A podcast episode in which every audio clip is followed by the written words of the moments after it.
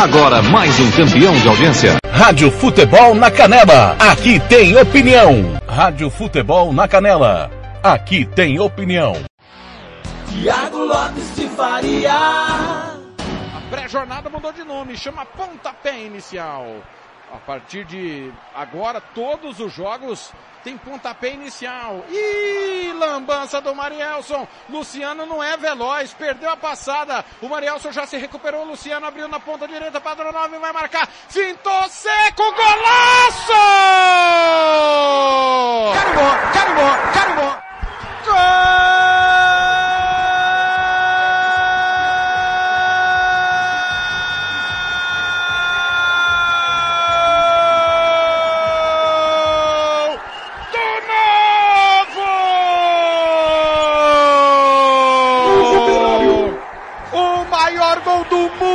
Jax da Luz!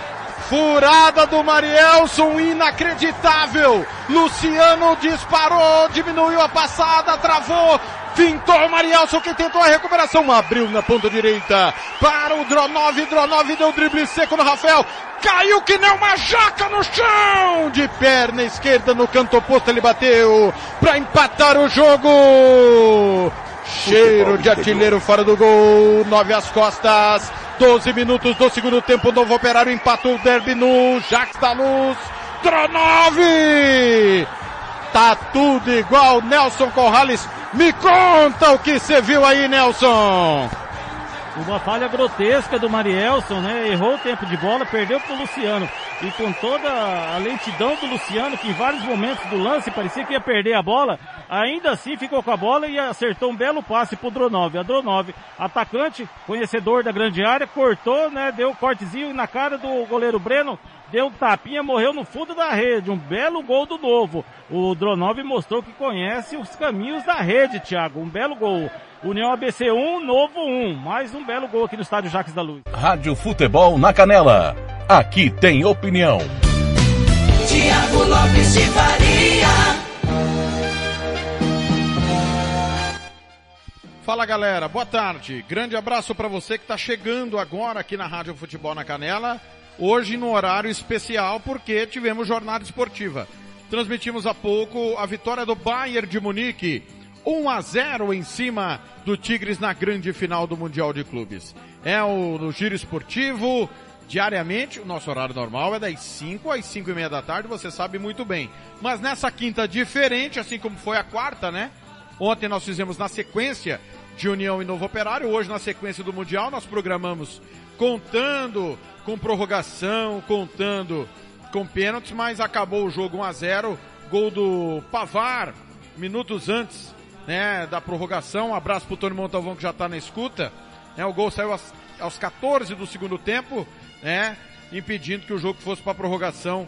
Vitória e título do Bayern de Munique. Nós vamos começar a falar a partir de agora, claro, falando da Série B do Campeonato Sul Mato Grossense, da Série A que vem aí, do futebol amador. Nós estamos com a nossa equipe hoje aqui na redação e nós vamos aproveitar a turma toda, claro, para opinar, para debater, para trazer as informações importantes. Você participa comigo via WhatsApp pelo 67984526096. 67984526096. Participe comigo também pelo facebook.com barra rádio FNC na canela, facebook.com barra rádio FNC na canela, já abraçando o Roberto Xavier e abraçando a galera que tá chegando aqui, né? Obrigado a vocês, galera. Quem tava pendurado sabe que a gente faria o giro esportivo na sequência. Sempre assim, pessoal. Transmissão da nossa equipe, a gente faz o giro esportivo na sequência porque não faz sentido dispensar todo mundo ou segurar todo mundo e sim a gente aproveitar e emendar a nossa programação esportiva.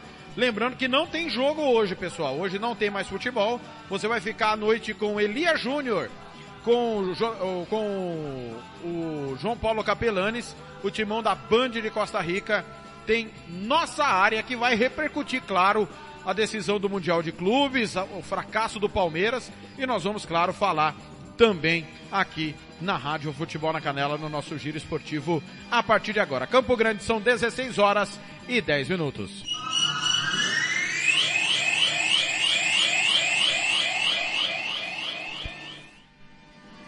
Rádio Futebol na Canela. aqui tem opinião. Primeiro boa tarde do nosso novo companheiro, repórter Ademar Júnior. Ademar, boa tarde, bem-vindo ao primeiro giro esportivo que você participa conosco. Falando, claro, desta fila que está sendo formada para parabenizar o Tigres do vice-campeonato. Já já o, o Bayern de Munique vai receber o título. Mas o Tigres foi um adversário à altura do Bayern, Ademar. Boa tarde, tudo bem? Boa tarde, boa tarde amigos da Futebol na Canela. Foi, foi sim, e foi bravo, né? Todos nós esperávamos que fosse o, o clube brasileiro, que não tem gol em mundial, em três, duas participações, três jogos. E é fazendo história o time mexicano, né? É bonito de se ver isso, claro. O Jean Fantino ali, todo é, né, acalorado, entregando a premiação pro segundo colocado, é, brindando a, o sucesso da competição dele, né? E o que ele tem de, de planos de mudança. Foi um grande time, um, uma disputa muito boa, né, essa final. É, foi, sim, um, um vice-campeão de altura do, do, do primeiro colocado e merece sim essa segunda colocação aí. Parabéns ao Tigre, parabéns ao futebol mexicano. Muito bem, abraçando o Rafael, estou te ouvindo. Será que Dourados vai ser a esperança do Mato Grosso do Sul? Já já nossa turma vai responder. Comentarista do jogo e da Rádio Futebol na Canela tá aqui. Marcelo da Silva, o professor. Marcelo da Silva. Marcelo, boa tarde. O Bayern é o justo campeão do mundo, tudo bem? Boa tarde, Thiago. Boa tarde, você ouvinte da Rádio Futebol na Canela. Sem dúvida alguma, é a equipe que todos já aguardavam que iria levantar esse título, onde muitos diz, diziam que não dava valor ao, ao Mundial, mas não foi isso que nós observamos, que eles dão sim esse valor necessário. E é uma equipe que veio para essa competição com status, né, de ser a grande favorita e confirmou isso dentro de campo. Diferente de outras equipes, no caso, vamos dizer aí da nossa equipe brasileira que estava representando o futebol brasileiro, Palmeiras, que chegou com um favoritismo para ser a finalista junto com o Bayern e não confirmou isso dentro de campo. É, Bayern merecedor, sem dúvida alguma, mas diga-se de passagem, é, a equipe do Tigres valorizou demais esse título do Bayern pelo aquilo que ela fez na competição, pelo que fez também no jogo de hoje. É, dentro das suas limitações, dentro das suas condições técnicas, é, um, um, time mecânico, mas é, que sabia o que queria dentro das suas características. É, valorizou e muito a vitória do Bayern e o título do Bayern. Nosso repórter, o especialista no futebol amador, é ele. Anselmo, o garotão da rádio. Fala garotão, boa tarde, tudo bem? Muito obrigado pela prestimosidade, meu caro Thiago. É, o Bayern ali recebendo a premiação. Haja visto aí, né? mais uma conquista, agora o Bayern é tetra, o Bayern que é, a última vez foi a, a, conquista foi em 2013 contra o Raja Casablanca, um time é, marroquino.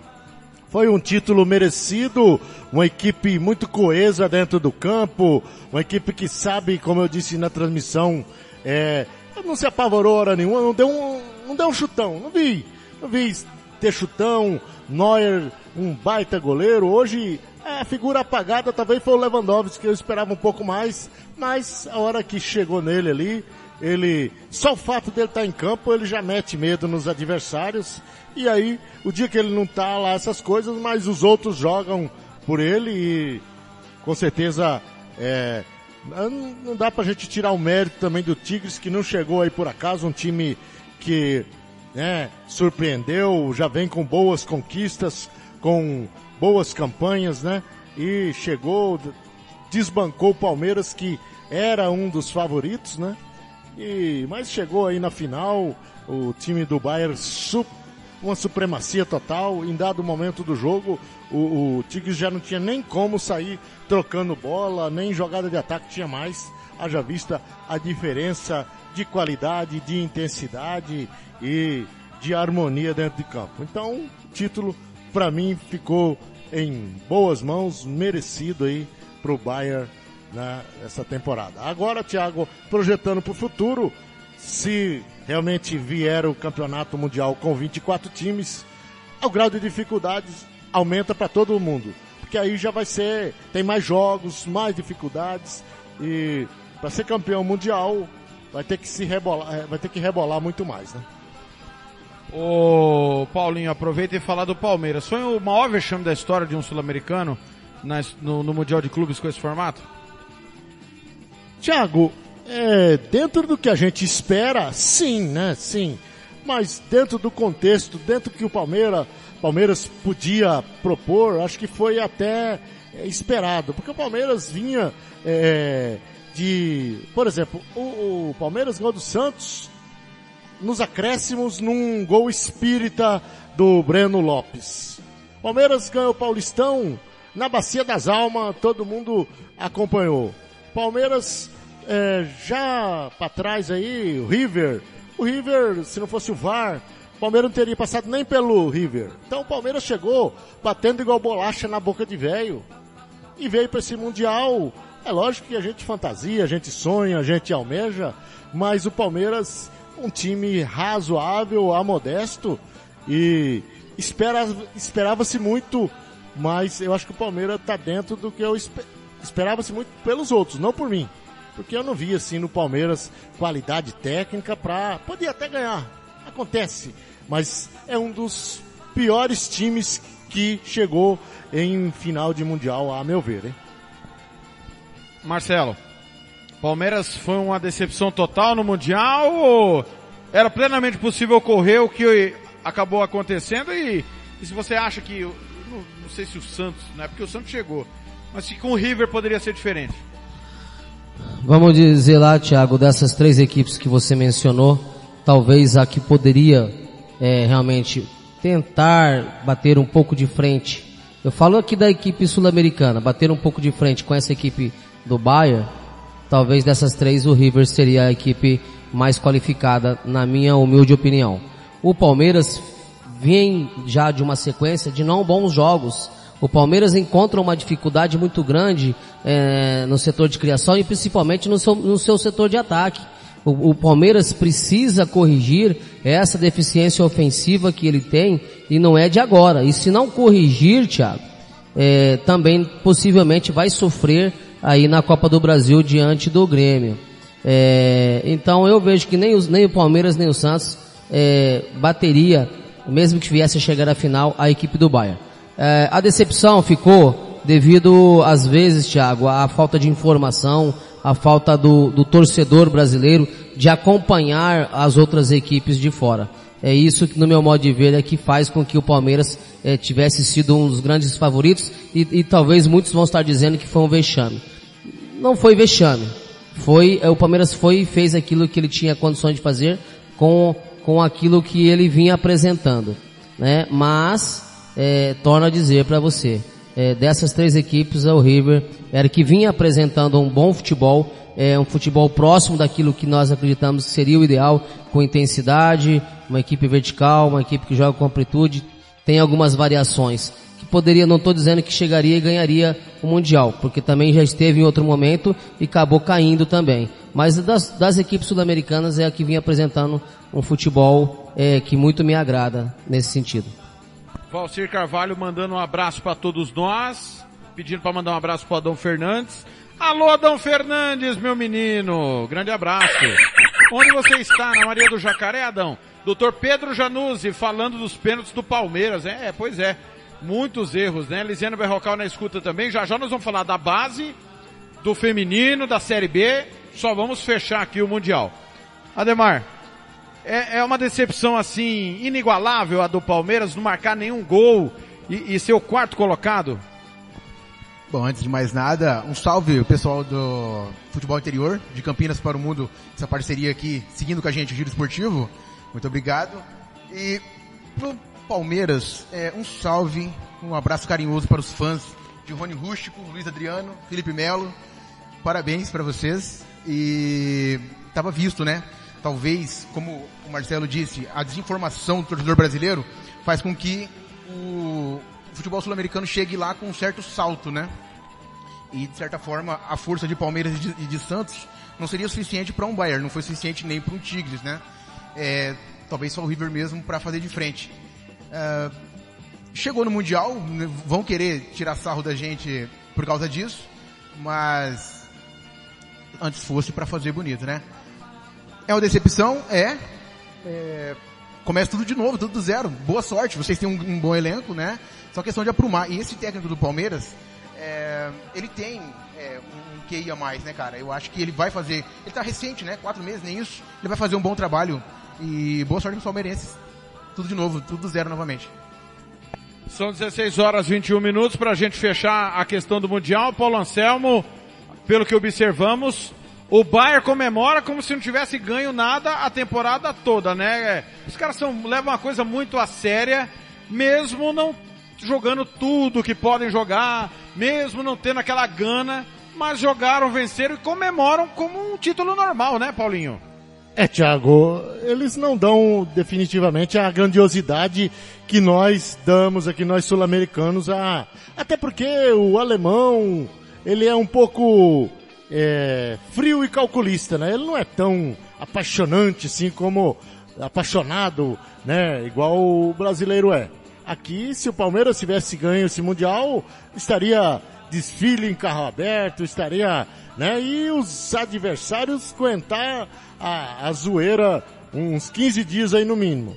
O, o Bayern apenas é mais uma conquista e essa era uma, uma dúvida até então, porque achava-se que o Bayern não daria toda essa ênfase ao título, ia menosprezar, ia né, não dar o devido valor. Só que o Bayern veio, jogou seu futebol tranquilo, sem muita é, pirotecnia, e conquistou, assim como foi o ano passado. O Liverpool também falava-se que ele não ia dar esse, né, esse destaque todo, mas veio lá e é o estilo um pouco dos caras que eles não, eles não vibram, eles são frios e calculistas, digamos assim.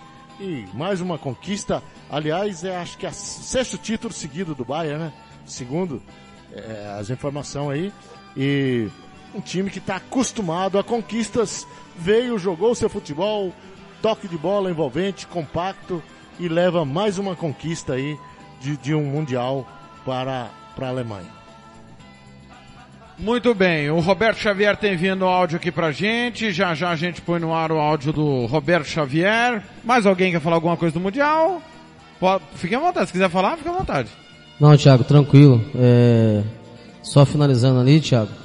É, é, temos que ser menos paixão e ser mais razão.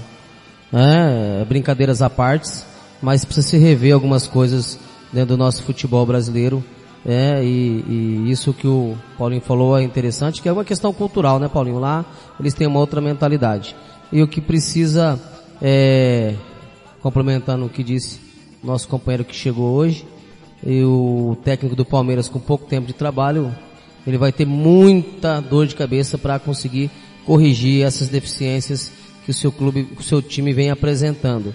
É, não, não vejo que seja começar do zero, porque o Palmeiras não é uma terra arrasada. O Palmeiras é um time que temos também que dar os méritos, porque chegou em três competições, em três finais de competições. Então eu vejo que são correções, são acertos e ajustes que precisa ser feito para que possa ele voltar a ser mais competitivo do que foi nesse Mundial. Muito bem, o Valcir Carvalho mandando aqui quando começa a base, nós já já vamos falar. Vamos só pôr o áudio do Roberto Xavier, já já tem o um momento do esporte com ele, mas ele está participando do, do giro esportivo, me acredito que seja é, sobre o Mundial de Clubes. 16 e 24 é o giro esportivo no horário especial pós decisão do Mundial de Clubes da FIFA.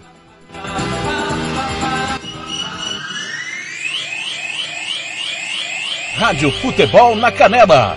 Aqui tem opinião. Tiagão, boa tarde, amigos do Giro, né? Giro Esportivo.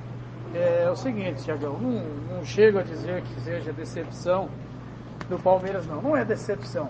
Né? Ele apenas é, criamos muita expectativa, pelo menos os torcedores mais apaixonados, criaram muita expectativa de uma equipe que demonstrou é, muita deficiência durante a própria Copa Libertadores, onde teve um caminho facilitado. Palmeiras não pegou um adversário, nossa, que é adversário que assusta, com exceção do River Plate. Palmeiras deu um show lá em, na Argentina e depois, com muita dificuldade, passou em São Paulo. É, o Santos, da final, o Santos também, um time que todo mundo não dava nem 4% de chance de, de passar da primeira fase da Libertadores, acabou acontecendo chegando à final. Outra aberração, né? E agora, sinceramente, fazendo um resumo de tudo aí, este final, este Mundial de Clubes da FIFA foi decepcionante, sim, em todos os aspectos, tá? Bayern de Munique, começando com o campeão, o Bayern é, jogou muito pouco futebol, foi muito econômico. Né? A grande sensação do Mundial é o vice-campeão, o Tigres. E para mim, na minha opinião, o melhor jogador desse Mundial também se chama Ginac. Tá bom? Esse é o resumo da ópera. Decepcionante, todos. Palmeiras, Tigres, é, é, é, Tigres não, Tigres é uma exceção, tá? É, Bayern Munique, decepcionante, Palmeiras decepcionante e as outras equipes aí do Mundial fraquíssimas. Tá bom? Um grande abraço. Roberto Xavier. Rádio Futebol na Canela. Aqui tem opinião. Tiago Lopes de Faria. O Tigre, agora sim, valeu Roberto Xavier. Pra mim o Tigres não foi uma surpresa porque eu, eu assisto o Campeonato Mexicano. Aliás, meus companheiros sabem disso, né? Sou gozado diariamente por conta disso. Assisto a Conca Champions, é, conheço a fundo o trabalho do Ferretti. É, agora o Paulo, acho que todos nós falamos, né? O Paulo falou do VAR. Se não tem VAR, o, o River teria feito 4, teria feito 3 a 0 e um pênalti para bater. Com chance de fazer o 4 a 0 e aí, convenhamos, não daria para o Palmeiras. Eu só não vejo o Marcelo, Paulo e Ademar, é só para fechar o Palmeiras, 16 27. Valcir tá elogiando o Ademar, dizendo que o Ademar, cada dia que passa com suas opiniões melhores, é natural que seja, mas realmente está realmente pouco a pouco falando melhor. O, o Palmeiras pegou o River no seu pior dia e jogou da maneira que o Abel tá jogando desde que chegou ao Palmeiras. De maneira reativa. Segurou contra golpe 3 a 0 num dia infelicíssimo. Competência do Palmeiras, mas o River no dia desastroso. Na hora do vamos jogar, o Palmeiras não conseguiu jogar hora nenhuma ainda com Abel Ferreira. Acho que a última grande partida foi com o Atlético Mineiro ainda era o Cebola, o, o Marcelo, não sei a opinião de vocês. Não, perfeitamente. É, é, você foi bem pontual no que você falou. É, e, e, e, o que eu disse, volto a repetir. Precisa o Abel corrigir algumas deficiências da sua equipe. Precisa ele ter outras variações e outras formas de jogar também. Ele está muito numa, numa mesma forma de jogar. Até nas suas substituições, ele faz sem mudar algumas, algumas, alguma base daquilo que ele tem de ideia de jogo precisa ter algo a mais. E isso ele vai ter que demonstrar que realmente tem capacidade, é, é para isso que ele veio, né? Vamos dar tempo ao tempo e vamos ver se ele vai, se o Palmeiras vai dar esse tempo para ele e se ele vai ter essa condição de fazer o Palmeiras evoluir realmente como precisa ser, como precisa que seja feito para os próximos compromissos. Tony Montalvão lá em Portugal dizendo o seguinte, Paulo, Ademar, Marcelo, que depois do Barça, campeão, euro, é, é, campeão mundial, o europeu passou a dar mais valor ao Mundial de Clubes. É, a gente viu, né, Paulinho, a imagem mostrou muito claro o, o Hans Flick comemorando a vera o título com os jogadores todos no palanque.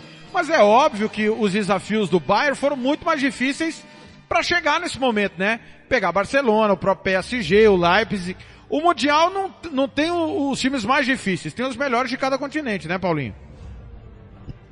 Com certeza, Tiago, com certeza o caminho do Bayern foi muito mais tortuoso, digamos assim. Agora, Tiago, o desafio se mudar mesmo para 24 times, aí, que nem eu falei antes, eh, o grau de dificuldade vai aumentar, porque possivelmente serão quatro chaves de seis ou seis de quatro, né? Vai aumentar o, a dificuldade. Aí é, quem chegar na final é, tem que saborear mais porque vai ficar mais difícil, né? Agora, o Bayern é, timaço, vem de grandes partidas. Teve alguns tropeços aí no, no decorrer da, da, da, campanha, né? Mas indiscutível, né? Acho que tem nem muito o que falar. Muito bem. 16 e 30 é, vamos para Dourados agora com o momento do esporte Roberto Xavier. Vai esmiuçar a quinta-feira esportiva no Mato Grosso do Sul, no Brasil e do mundo. 16 e 30 é o Giro Esportivo.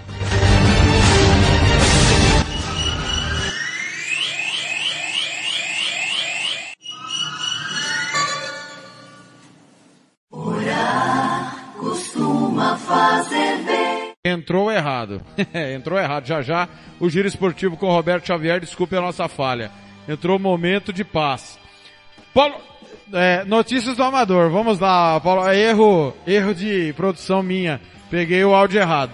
Me conta, futebol amador tem final de semana agitado ou Paulo Anselmo? Sim, Thiago. Futebol amador tem sempre futebol, é, é, final de semana agitado. Eu quero antes disso falar do futebol solidário que teremos nesse domingo lá no Campo Nobre, é, em prol do nosso amigo Ronaldo, que está fazendo um tratamento de câncer, Thiago, e já está na sua fase final. Os desportistas todos convidados aí, quem puder ajudar com 10, quem tiver o coração tocado pela fraternidade, puder, puder doar mais, haverá lá o Amigos do Júlio, diante do Amigos do Damásio, lá no Campo Nobre, a partir das nove e meia da manhã, um futebol solidário, e que possamos aí ter uma boa arrecadação lá, que ele precisa fazer. O tratamento está na fase final. Falando de Deixa eu UEFA... só fazer uma pergunta antes Diga. do senhor falar da UEFA. É, o Júlio quem é? Júlio, É o meu amigo. o seu Eu amigo. po- posso jogar no time dele ou não? No gol, No gol, vaga. no gol, no gol. Tem vaga. Tem muito vaga. bem, muito bem. Con- Conclua, por favor, Paulinho. Então, a UEFA está fechando aí os últimos ajustes. O campeonato estava previsto para o dia 20, mas aí teve um pequeno, é, pequenos acertos, né? Ficou aí a abertura para o dia 27, o livre, e o Master para o dia 28. Estão mantidas as, os locais, que será o, o Master no Hortência e o livre será no Estrela d'Alva, no mais, mais precisamente no Buracanã. Vem aí 64 times da capital, 48 do interior, totalizando 112 equipes. Teremos final na região norte, na região sul, a final de campo da capital e a final contra o interior para sabermos aí quem será o campeão da Liga Terrão a nível estadual. Os demais campeonatos nesse final de semana teremos aí no, rodada lá no Damásio, lá no, no Esmeraldo, no Irapuru, lá no nosso amigo Nildo, do, do Marajoara e na Arena Tony Gol também, bastante futebol. Futebol é o que não vai faltar aí em, em boas praças esportivas, outros campeonatos já começando, como é o caso do Buriti, que está fechando lá quatro grupos de oito. Enfim, é só um apanhado, Thiago, porque hoje em Campo Grande nós temos aí em torno de, mesmo com pandemia, no mínimo 10 campeonatos, 15 campeonatos em andamento. Não dá pra gente repercutir todos. É só uma amostragem aí do que é o futebol amador por toda a periferia. É isso aí, Thiago. Paulo, é, aproveitando ainda, pois não, alguém não? Ô Paulo, só aproveitando você ainda para falar do, do amador, como que você está vendo essa organização da UEFA? Nós estamos tendo na vertente, você é, é um dos poucos, vou dizer, híbrido, que consegue identificar a realidade de cada competição dentro do seu nicho. Qualidade, público, organização. Nós estamos num futebol profissional extremamente desorganizado, em que a coisa não caminha bem, mas é óbvio que as exigências da lei são diferentes do amador. Mas nós estamos vendo um alto nível de organização no futebol amador. Como você está vendo esse caminho que a UEFA está trilhando nesta organização, ô Paulinho? Tiago, isso aí é, é fruto de sementes plantadas por alguns do passado. Hoje, só ampliando com pessoas certas. É, Campo Grande hoje tem uma demanda, tem uma periferia. Só para você ter ideia, do Colômbia ao Santa Felicidade são 28.800 metros, quase 30 quilômetros de cidade. Uma periferia carente de organização, de bons presidentes de bairro. Enfim, a UEFA chegou para canalizar e uniformizar esse futebol. Cercado de pessoas trabalhadoras que até então são voluntários, são abnegados e que estão fazendo um trabalho com honestidade, com transparência, eh, criando os, as entidades, os órgãos certos. Por exemplo, há bem pouco tempo, lá no Santo Gol do nosso amigo Marcelo, foi criado o TJDA, que é o Tribunal de Justiça Desportiva Amadora, que vem aí unificar as punições, os recursos. Então, é aquele negócio. Eu sempre bato na tecla que o profissional segue a trilha dele. E nós estamos aqui no amador sem se importar com a vida deles e nós, é lógico que se estivermos um, se tivermos um profissional forte, o amador será forte. Um está entrelaçado com o outro. Mas Thiago. hoje nós é, criamos uma comissão e está se organizando, tanto é que despertando interesses de mídias sociais, de você ter ideia, sábado tivemos uma transmissão com a estrutura jogo ao vivo, com transmissão. Tivemos mais de 20 mil visualizações, eh, estruturas eh, até então, Thiago, só de shows de. Pensei, esses dias na Recopa teve uma estrutura que parecia o show do Mick Jagger. Ia ter show do Mick Jagger. Estrutura. estrutura. Né?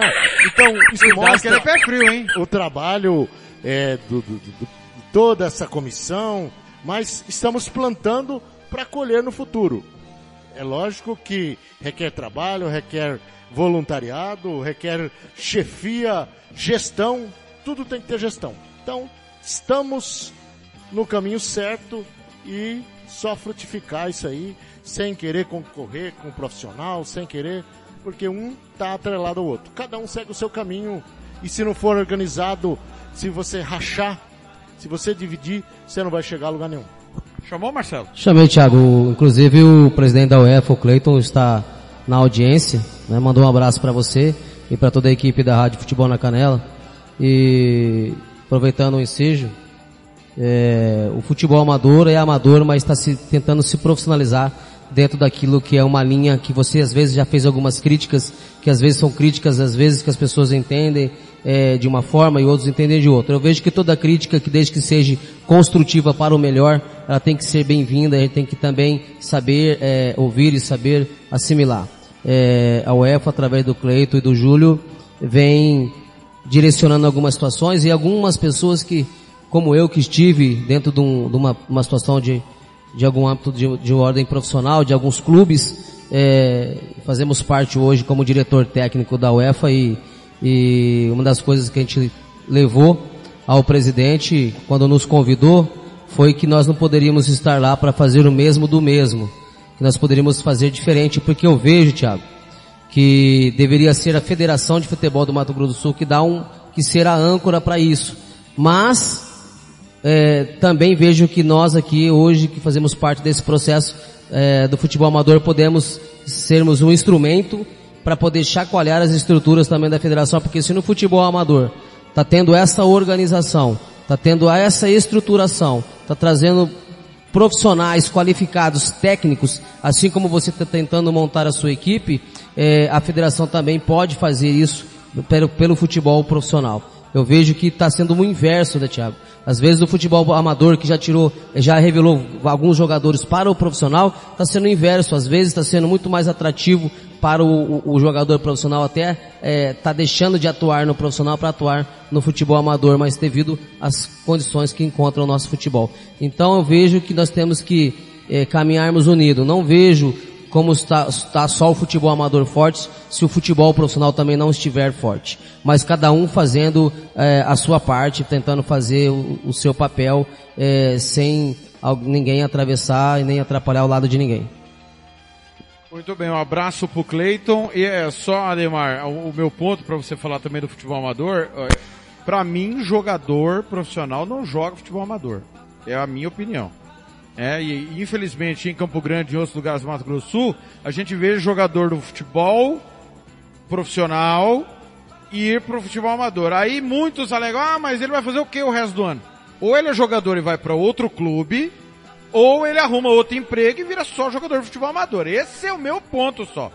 Eu não, eu não vejo o Agnaldo jogando pela União e no, no final de semana que o União tiver de folga ele jogar pela Ava Maria. Não consigo aceitar isso. num futebol que a gente quer que melhore, que é o profissional. O Aguinaldo tem, ele tem o total direito de jogar onde ele quiser o futebol amador.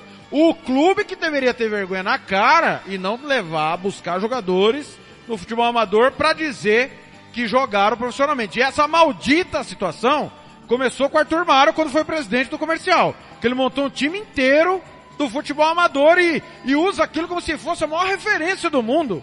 Comercial numa draga desgraçada, não revelava ninguém. Ele trouxe o Tainha, Chaveirinho, um monte de bom jogador. Mas esses caras, vocês viram que eles foram para outros lugares. E quando encerraram a carreira, voltaram pro futebol amador. Hoje não é mais assim. O cara tá no amador e tá no profissional. E eu, eu não critico o cara mais, eu critico o, quem contrata. Não dá para você contratar os mesmos caras pagando o que o profissional tá pagando, Marcelo. O Aquidauanense teve a maior folha do campeonato pagando para jogador da Vó Maria. Da, se eu falar errado, você me corrija. Da Astecom. Antigamente tinha o perfil Ferros, nem sei se tem ainda o time amador do perfil Ferros. Versátil eu vi que tá com o time também, né? Então, pô, não dá pra ser assim. O, se a gente quer que o profissional melhore, não pode ser assim, Marcelo. Não, eu concordo com você, eu até já expus isso em outros momentos, é, e vejo também que não cabe nós, é, adultos que somos, ficar fiscalizando e nem é, é impedindo que uma pessoa já adulta, um profissional, que se diz ser profissional, não cabe a nós dizer para ele que o que ele tem que fazer, o que ele não tem que fazer. Eu vejo que cabe sim ao clube que o contratou, Cabe a ele rever os seus conceitos, rever sua carreira, porque se um, se um atleta para jogar futebol é, profissional, ele tem que se profissionalizar.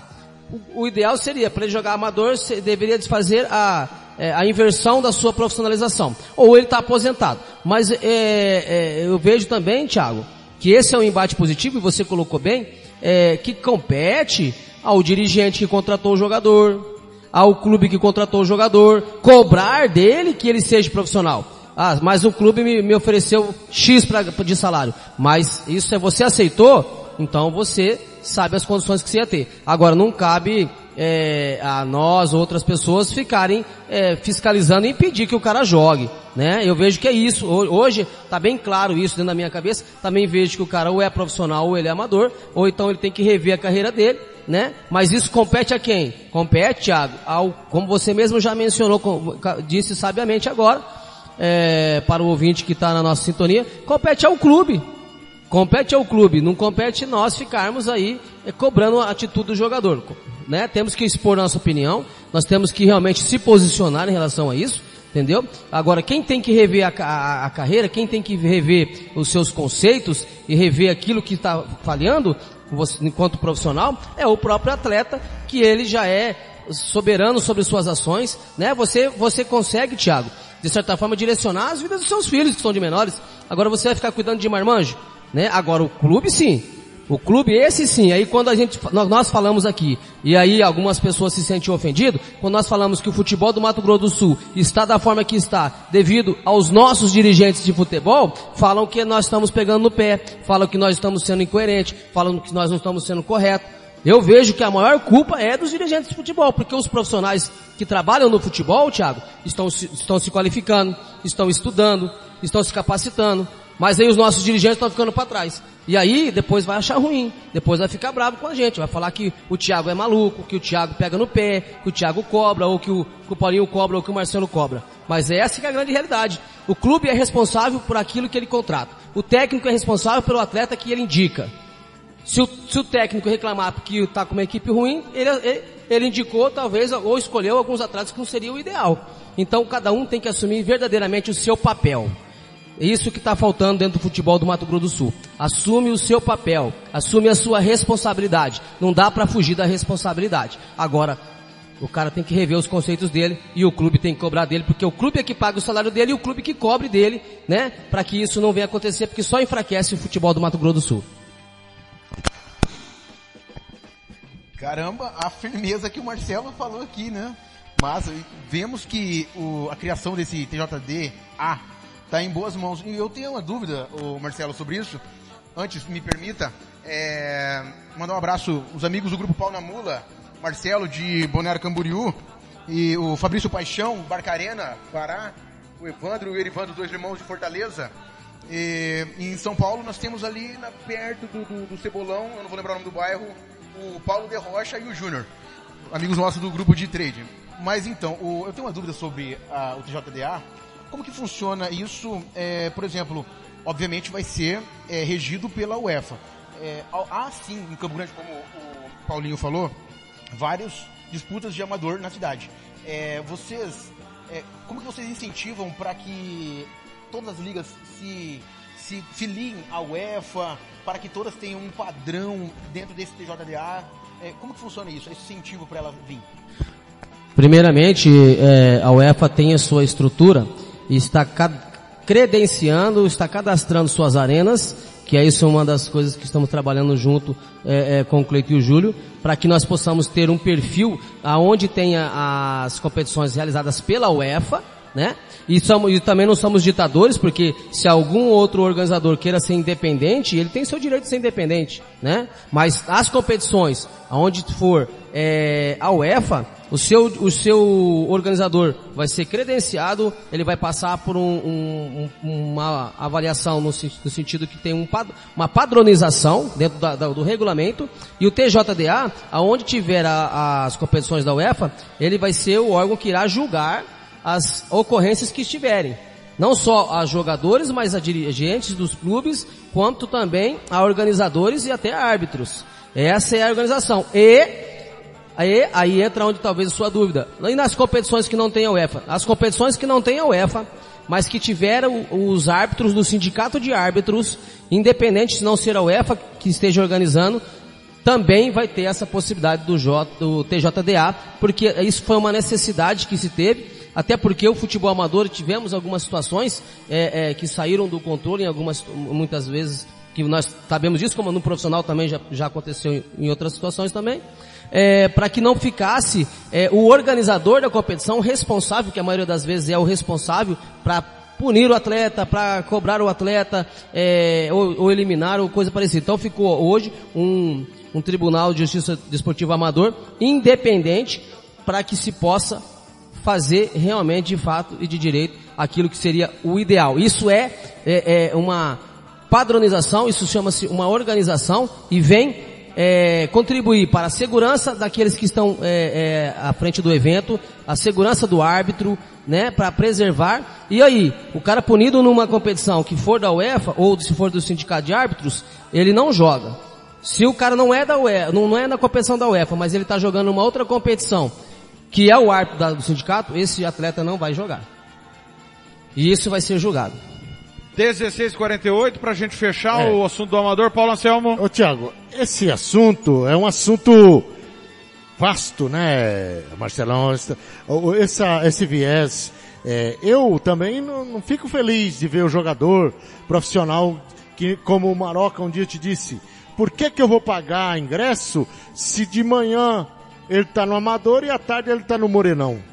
Só que é o seguinte, a gente tem que entender de certa forma, primeiro, nós não temos um calendário. Nós não temos competições para preencher a agenda desses jogadores. Por exemplo, vou te citar um fato. Luan jogou a final da Recopa sábado lá no Campo Nobre e na segunda-feira acertou com o Passos do Rio Grande do Sul. Ele joga, ele tem potencial.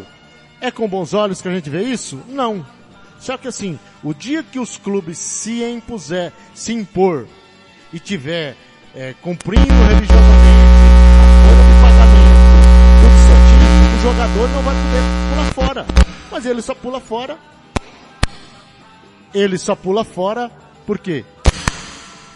Porque é, é, alguém está faltando com ele. Você acha que se tiver na concentração, tiver ele vai poder abandonar uma concentração e jogar lá no amador? Não vai. É porque a coisa é frouxa, né? É, porque Aí, até, até porque, Paulinho, pegando um gancho aí, Paulinho. Só, só- só completando, Marcelo, é, é, dá a impressão, não somos nós que nem você falou que vamos, nós que eu digo é todo, ué, chega lá um jogador profissional voando baixo, quem não vai querer ver? É lógico que pensando em progresso, não é progresso para o, futebol profissional. Agora a carreira do jogador, não é nós que vamos dizer se o Luan deve jogar. O Maicon, o Maicon tá jogando lá, zagueiro que bem treinado joga em qualquer time. Não, perfeito. Até porque o que nós temos que deixar bem claro é o seguinte: não, não venha transferir uma responsabilidade que não é do amador.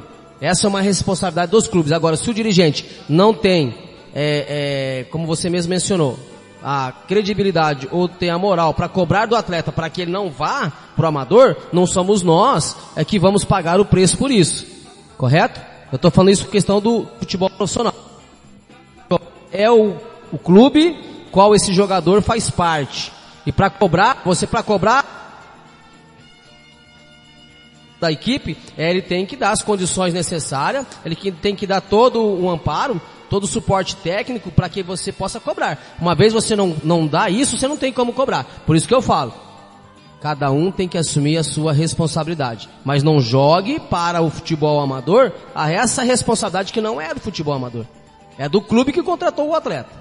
Essa é a minha humilde opinião. Não concordo, concordo, comungo da ideia do Thiago, também não concordo com o jogador profissional que se, se julga profissional venha jogar o futebol amador, também não concordo, mas não sou eu que vou impedi-lo de jogar.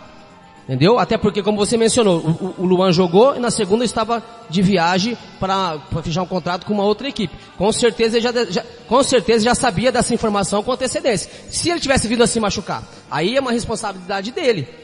Né? Ele foi uma irresponsabilidade da parte dele, a minha maneira de ver. É, não é eu que tinha que falar assim, você não vai jogar aqui porque você tem um contrato com o clube. Aí por isso que eu estou falando, os jogadores precisam é, também rever os seus conceitos, analisarem e ver aquilo que é melhor para sua carreira. Eu, ve, eu penso dessa forma. Não sei se o Thiago entendeu o que, que eu quis dizer ou se ele também concorda imparcialmente não, ou a culpa, a culpa não é do futebol amador. De maneira nenhuma. A, é como você acabou de falar. Agora tem o seguinte, o clube, é o Gaúcho, né? Se não estou enganado, o Esporte Clube Gaúcho, que foi o Luan, Cara, hoje qualquer timinho aqui do estado, qualquer mínimo time com menor estrutura sabe a vida de todo mundo. Aí, será que os caras não viram? Não sabem disso? Não, não tinha nada, ele foi viajar às escuras lá. Claro que não, ele já tinha contrato, ninguém viaja para outro estado às escuras, né? Mas é uma coisa que nós não vamos mudar, infelizmente. Só que tem o seguinte também, jogador de futebol coloca tudo na culpa do calendário. Menos nele que não tem qualidade para ir para outro lugar. Então, além do calendário que é notório que os clubes não querem que as competições ocorram, os jogadores não são bons. Eles são bons do amador, não para profissional de outros lugares. Eles servem para time quebrado aqui do estado, não para time bom de outro lugar ou que almeja alguma coisa a mais. Então é preciso ter dois pesos e duas medidas. E o jogador ter avaliação. Por que, que ele não evolui? Por que, que ele não melhora? Será que o Luan, o Luan é tão artilheiro assim no amador? Por que, que ele não faz tanto gol no profissional então? Por que, que ele não decidiu, por exemplo, Paulinho, você e o Marcelo fizeram a final comigo? Por que, que ele não decidiu o campeonato? Mandou bola na lua. A última foto do campeonato ele parecia um fio de gol. Por que, que não treina fundamento? Então, a autocrítica que o cara também tem que ter. O calendário não ajuda? Concordo. Mas os caras também não, não se ajudam, né? Exatamente. Pegamos o Luan como exemplo pela situação que você passou, Paulo. Não estamos aqui generalizando. Exatamente, exatamente. Né? Não vai levar para o lado pessoal. Não, né? Nós, quando, dizemos, quando a gente falou do... o Michael é, aqui também. Como a gente falamos... Tá quando, jogando no Imperatriz do Maranhão. Isso. Quando nós falamos do, do, do próprio Aguinaldo, e quando nós, a, gente, a gente fala na, na, nos comentários que precisa rever suas condutas, precisa rever seus conceitos, a gente não está falando pro mal do jogador, muito pelo contrário, a gente quer o bem do jogador, entendeu? Tem que entender isso. A, a, a, às vezes as pessoas levam para o lado pessoal que não é o ideal que aconteça. Vamos para Dourados às 16h53.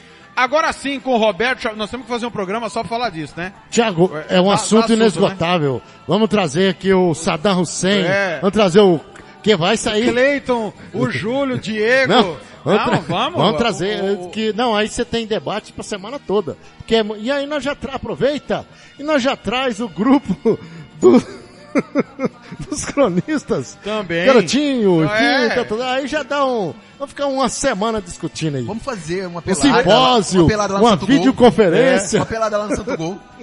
É, no Santo Gol, boa ideia. 16:54 agora sim vem ele, Roberto Xavier. Rádio Futebol na Canela. Aqui tem opinião. As últimas informações sobre o seu time preferido. Está no ar. Momento do Esporte. Momento do Esporte. Roberto Xavier. Olá, amigos. Momento do Esporte desta quinta-feira, dia 11 de fevereiro de 2021.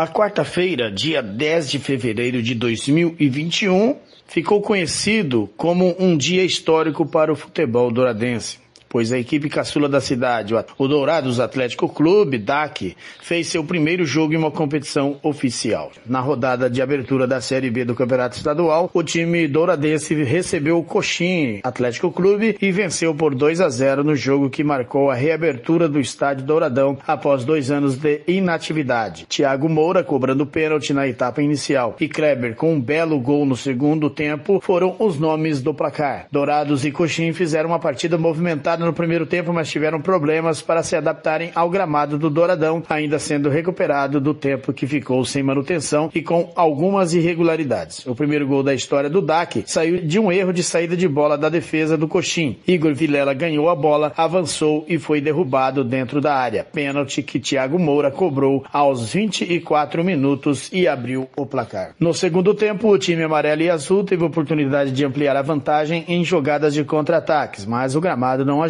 na velocidade das jogadas e as chances foram desperdiçadas. Aos 31 minutos, a situação do DAC poderia ficar complicada com a expulsão de Kim Oliver por cometer falta dura para interromper jogada perigosa do adversário. Mesmo com um jogador a menos, o Dourado chegou ao segundo gol aos 37 minutos. Felipe arrancou pelo meio e trocou para Kleber próximo à área. O atacante driblou o marcador e bateu firme para vencer o bom goleiro Alan, ampliar para 2 a 0 e fechar o placar. Na outra partida da primeira rodada, o União ABC venceu o novo Futebol Clube por 3 a 1 no estádio Jaques da Luz. Gols de Igor e dois de Agnaldo, com Drunov descontando. Com os resultados, ABC e DAC lideram com três pontos, com vantagem para o time campograndense em gols marcados. Coxim e Novo não pontuaram e o Três Lagoas folgou na rodada.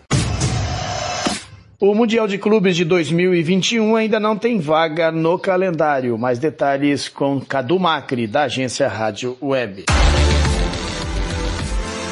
O planejamento da FIFA projetava a presença de Flamengo e Palmeiras, os últimos campeões da Copa Libertadores da América, no Super Mundial de Clubes da entidade, que estava marcado para 2021. Mas por conta da pandemia do novo coronavírus, a competição vai ter que ser remarcada. Os diversos adiamentos dos torneios da temporada passada estão fazendo a FIFA encontrar dificuldade para encaixar o Super Mundial de Clubes no calendário e a competição pode até não ser realizada. Mesmo que exista uma indefinição, o técnico palmeirense Abel Ferreira já projeta a equipe no torneio, independentemente de título da próxima Libertadores da América. Ontem fizeram uma pergunta, quando é que o Palmeiras voltaria a estar no, no Mundial? O Palmeiras já está no próximo Mundial de 2022. Ontem não sabia, mas através das pesquisas que eu fiz, o Palmeiras já está, já tem a oportunidade de poder vir defender outra vez ou de lutar por um título que ainda não tem. A ideia da FIFA é de realizar o Super Mundial de Clubes com 24 equipes, com ao menos 6 da América do do Sul e oito times europeus. O torneio seria realizado para substituir a Copa das Confederações e serviria como evento teste para o país que vai organizar a Copa do Mundo no ano seguinte. Agência Rádio Web, com informações do Mundial de Clubes, Cadu Macri.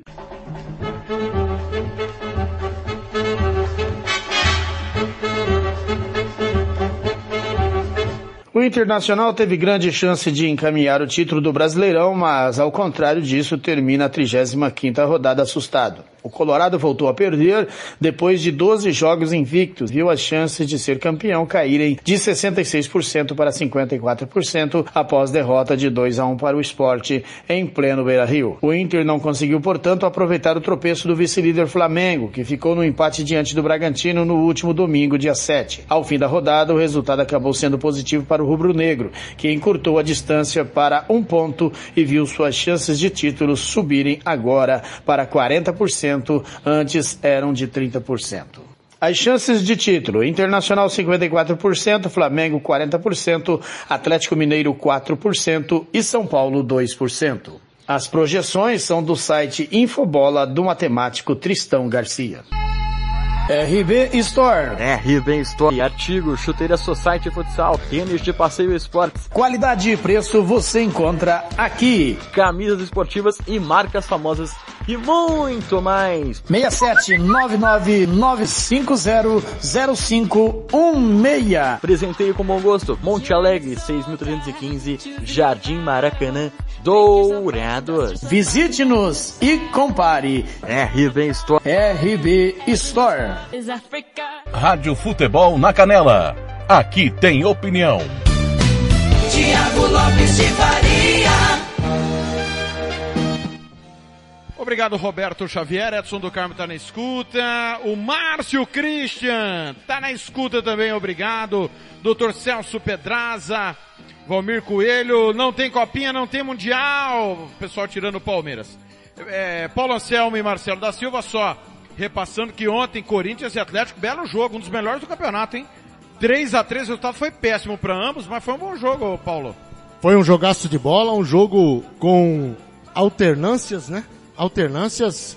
É, o Corinthians numa noite inspirada do tão criticado por você, Mosquito, calando a boca de Thiago. Cara, feio, meteu dois gols. Inspira, inspirado no ataque, mas tomou três gols ontem, né, Sim, Paulinho? mas... Né?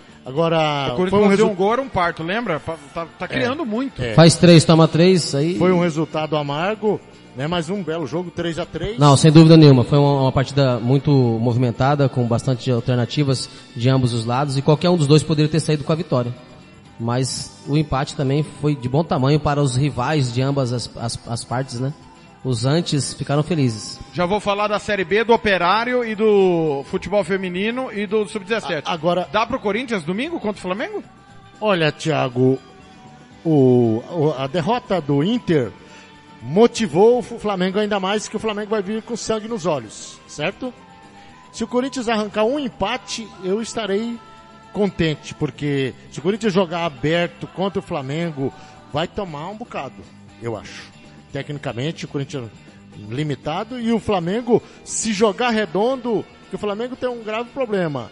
É, altos e baixos, mas o dia que tiver todo mundo em estado de graça, ainda é o melhor elenco do futebol brasileiro, indiscutível. Marcelo, eu, eu entendo que até a expulsão do Wendel ontem, o Inter estava tendo muita dificuldade porque nós temos no Brasil times reativos. E com essa questão da pandemia que treina-se pouco, mais ainda, os times se sentem mais confortáveis contragolpeando do que propondo o jogo. Só que depois da expulsão do Wendel, a, a vaca desandou, o Marcelo Lomba, no erro grotesco, não pode achar que a bola saiu, espera sair mesmo, espera a arbitragem confirmar se saiu ou não saiu, e o esporte venceu. Você acha que a derrota passa pela expulsão do Wendel, ou o Inter realmente não, não esteve bem diante do esporte, lembrando que foram 70 minutos com homem a menos? Thiago, é, 70 minutos com homem a menos faz uma grande diferença. Ainda mais que vem numa sequência de jogos desgastantes, principalmente emocionalmente, né? É, uma hora ou outra o Inter ia perder. Isso eu, eu, eu já previa isso, que poderia acontecer uma sequência muito grande de vitórias e pegando equipes brigando para não rebaixamento, equipes jogando por uma bola, é, a pressão de ter que ganhar. Tá certo que a competição estava na mão do Inter. Se ganha ontem, ganha domingo, dependendo dos resultados, seria campeão. Mas a competição não acabou ainda. Eu vejo que ainda há algum, alguma água para passar embaixo da ponte, tá? É, eu vejo assim, ah, muitos se surpreenderam com a, com, a, com a derrota do Inter. Com certeza, ninguém esperava que o Inter ontem ia deixar escapar essa grande oportunidade de dar quatro passos rumo ao título. É, mas temos que entender que do outro lado tinha uma equipe também buscando algo na competição que era para permanecer na Série A do futebol brasileiro. E jogar com a menos, como você mencionou, 70 minutos, o desgaste é muito grande. Mas no contexto geral, a equipe do Inter não vinha fazendo um bom jogo contra o esporte. Não vinha fazendo um bom jogo. Diga-se de, de passagem, a, a gente tem que ser realista. Não vinha realizando uma grande partida, como já foi em outros momentos. E outra coisa, a equipe do Inter ela é uma equipe mecânica é, é elaborada de algumas situações que o seu técnico é, montou ela dentro das suas limitações e, e, e, as outras equipes vêm também estudando a equipe do Inter tentando neutralizá-la de alguma forma. E aí quando algumas coisas de forma estrutural para que essas é, estratégias é, que o Inter tem para ganhar do seu adversário não funciona, faz com que tenha essa grande dificuldade. Agora ainda está em, ainda está em aberta a competição.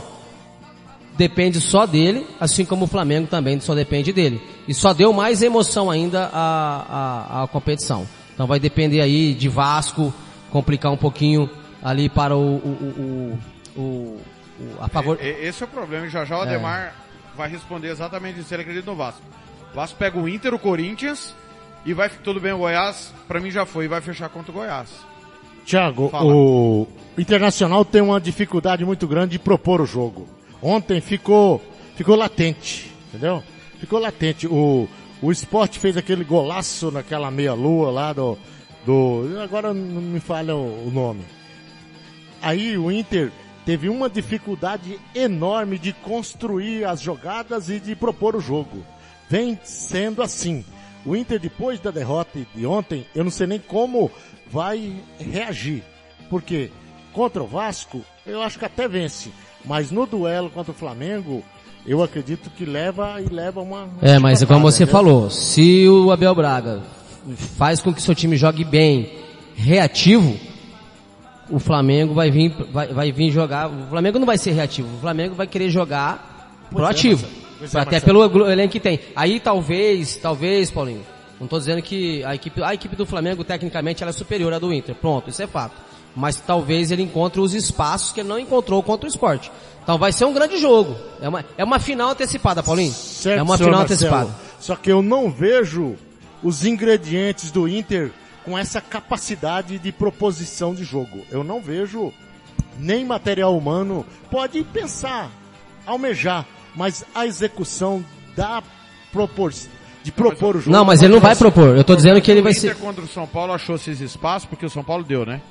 E quem tem que ganhar o jogo, caso, tá? Caso, caso, Corinthians, é, Flamengo vence o Corinthians e o Inter vence o Vasco, quem tem que ganhar é o Flamengo. O Flamengo vai ter que sair pro jogo. Aí pode vai, ser, é... vai surgir os espaços, porque o Inter joga reativo. E reativo ele é bom. Ele é, ele, ele é positivo. Agora, quem tem que propor o jogo contra o Flamengo, se ambas chegarem em questão, como está hoje, com uma diferença de um, de um ponto, quem vai ter que propor o jogo é o Flamengo. E o Flamengo sabe-se bem também, que muitas vezes quando se propõe o jogo, contra uma equipe que sabe ser reativa e sabe ser é, bem objetiva nos seus contra-ataques, que, que, é o caso do Inter, a, a, o Flamengo também teve dificuldades nesse sentido. Então vai ser um grande jogo, isso eu não tenho dúvida, entendeu? Para mim, o fiel da balança chama-se Corinthians domingo. Se o Corinthians arrancar o empate do Flamengo, o Inter pleiteia o título. Se não, acho difícil porque no duelo Inter e Flamengo, acho que o Flamengo mordido, Flamengo vence, vence São Paulo e vence seus próprios três compromissos. O fiel da balança para mim é o Corinthians. Muito bem. Oh, e aí, o Vasco vai cair, ô Ademar, de novo ou você vê... Lembrando que tá com a mesma pontuação do, do Bahia, só que perde nos critérios de desempate. É, eu acho que o Vasco, pela sua grandeza, ainda se salva, né? É... Esse fim de semana pode Esporte Fortaleza se salvar, vencendo, e Vasco e Bahia não vencendo. E é, é engraçado essa Bahia pega o Atlético sábado, né? 18 Pedreiro, horas. Pedreiro, Lá em Minas. Sim. Não, é engraçado essa questão do Corinthians ser fiel da balança, né? E buscando Libertadores, eu acho que vai dar pé Libertadores na, na, na marra pro Corinthians aí. É, e estamos na expectativa para esse jogão, para essa final, Inter e Flamengo. Uh, como foi falado, né? É, o Inter conseguiu espaço diante do São Paulo, porque se abre, né? Propôs, buscou, e com o Flamengo provavelmente tudo vai ser a mesma coisa. É, diante do Vasco, eu acho que o Inter, com essa pancada que ele tomou do, do, do esporte no Beira Rio, diante do Vasco, o Inter é, ainda vai tremer, vai penar. Atila Eugênio na escuta, se o Palmeiras não vier embora logo, é capaz de perder o voo também. É, a Elaine Cristina, quem mais está por aqui? Getúlio Barbosa, Antônio Henrique, Celso Costa, o Ricardo Paredes de Campana Ligada, o Alcides no laboratório, o Nelson Corrales, nosso companheiro, o Vander Márcio, já mandei um abraço. Carlinhos Brinquinho, gerente de futebol do Coxim também na escuta. E nós vamos falar a partir de agora das coisas do Mato Grosso do Sul, não sem antes ouvir o gol do União ABC. Já já tem opinião do Ivair Alves. Ivair Alves, que vai falar da Série B já já com a sua opinião. O gol do Aguinaldo, que sábado vai participar do Música Futebol e Cerveja. Campo Grande 17-9. Rádio Futebol na Canela. Aqui tem opinião. Beleza, e a União divulgou uma lista sem enumeração correta. Já já o Nelson confirma, foi embora o Bertual. Na ponta esquerda dominou Vitinho União no ataque à direita do seu rádio no segundo pau. Para Marcelinho dominou, evitou a saída, toca pro meio, sobrou pro gol, carimbou, carimbou, carimbou, carimbou. Gol!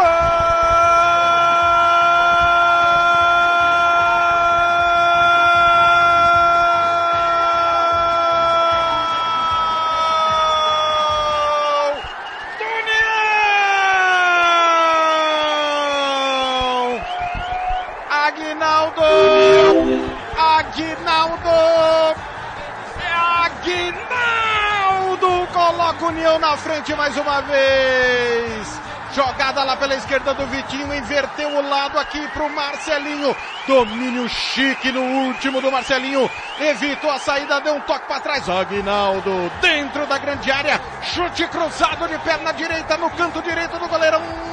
Renan. Nada pôde fazer. Aguinaldo sai comemorando, sai apontando, sai vibrando. E vibra demais! Aguinaldo, 36 anos das costas. O vovô no meio dos garotos põe o União na frente. Cheiro de artilheiro fora do gol, nove às costas, 28 do segundo tempo. União na frente de novo, Nelson Corrales. E na jogada do gol, um excelente domínio do jogador Marcelinho.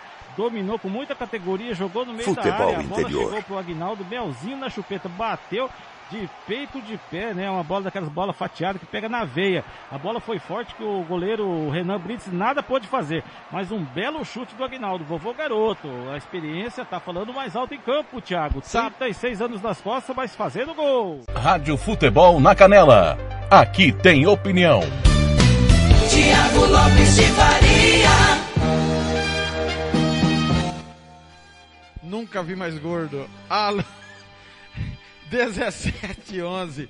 Tá longo o programa hoje, hein? Que quanto assunto, hein? Um Bayern é é campeão do mundo. Ô, Paulo Anselmo. Vou ler pro senhor entender. Diga lá. Alto e claro. Nota oficial do Operário Futebol Clube. Certo? Já já nós vamos falar da Série B, combinado? Mas antes vamos falar do Operário. O Conselho Diretor comunica que no último dia 9 foi oficializada a presença de conselheiros e diretores do Operário a decisão pela retomada da gestão 2018 a 2022 pelo presidente do Operário, Estevão Petralas, em virtude do indeferimento do seu pedido de afastamento voluntário, através da resolução do Conselho. Naquela ocasião, o presidente do Conselho, Coronel Edilson Osdei Duarte, fez o recebimento do ofício e se colocou à disposição juntamente com todos do Conselho para a contribuição união de todos neste campeonato estadual. Felicitou Estevão pela demonstração de responsabilidade e amor ao maior campeão do Mato Grosso do Sul. Por fim, ficou definido também uma comissão formada pelo presidente, o diretor Nelson e o presidente do Conselho Deliberativo Duarte e do Conselho Fiscal Anderson Ramos para tratarem de pautas referentes a possíveis parcerias de empresas com o glorioso Operário Futebol Clube. Resumindo, uma nota oficial para dizer o que nós dissemos desde o primeiro dia. Petralas não sai, Paulo Anselmo. Como que você viu essa novela toda que não virou nada? Como, diz, como diria o Al, podia acontecer tudo, inclusive nada, não aconteceu nada. O Petralas segue. Tiago, eu teria que recorrer aos.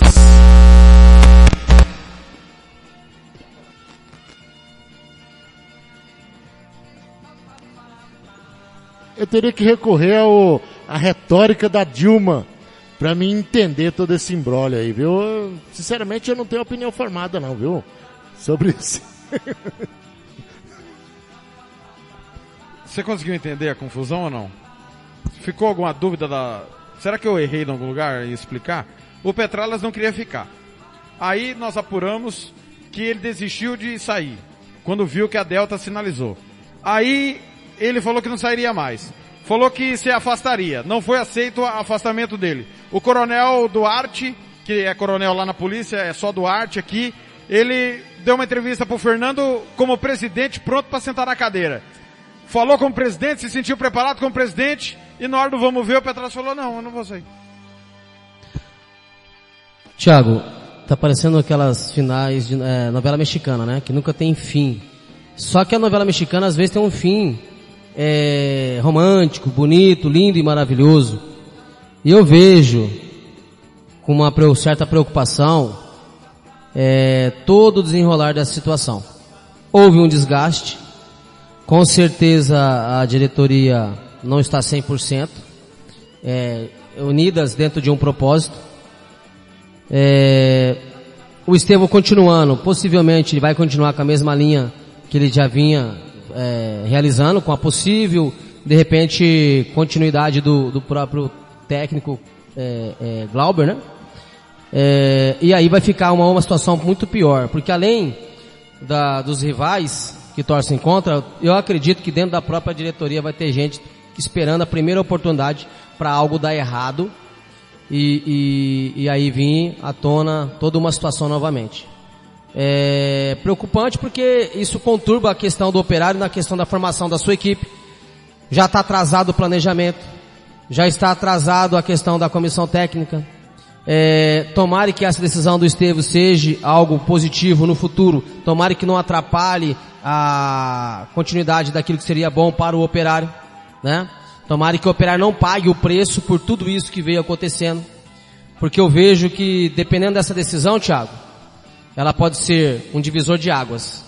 Que poderia levar o operário, que pode levar o operário a um patamar a mais, como pode levar o operário para baixo. E isso nós vamos ter que aguardar para ver, né? Não, eu, eu vejo assim, se tiver, Thiago, a união interna dentro desse consenso que eu vejo, no meu, na minha humilde opinião, que não é isso que se percebe, porque se ele dentro de um conselho, ele foi unanimemente derrotado, né, em relação àquilo que ele decidiu, e queriam a sua renúncia, assim foi, foi dito, né, é, pela própria futebol, uh, futebol na canela, é, então não tem um consenso, não tem uma união interna.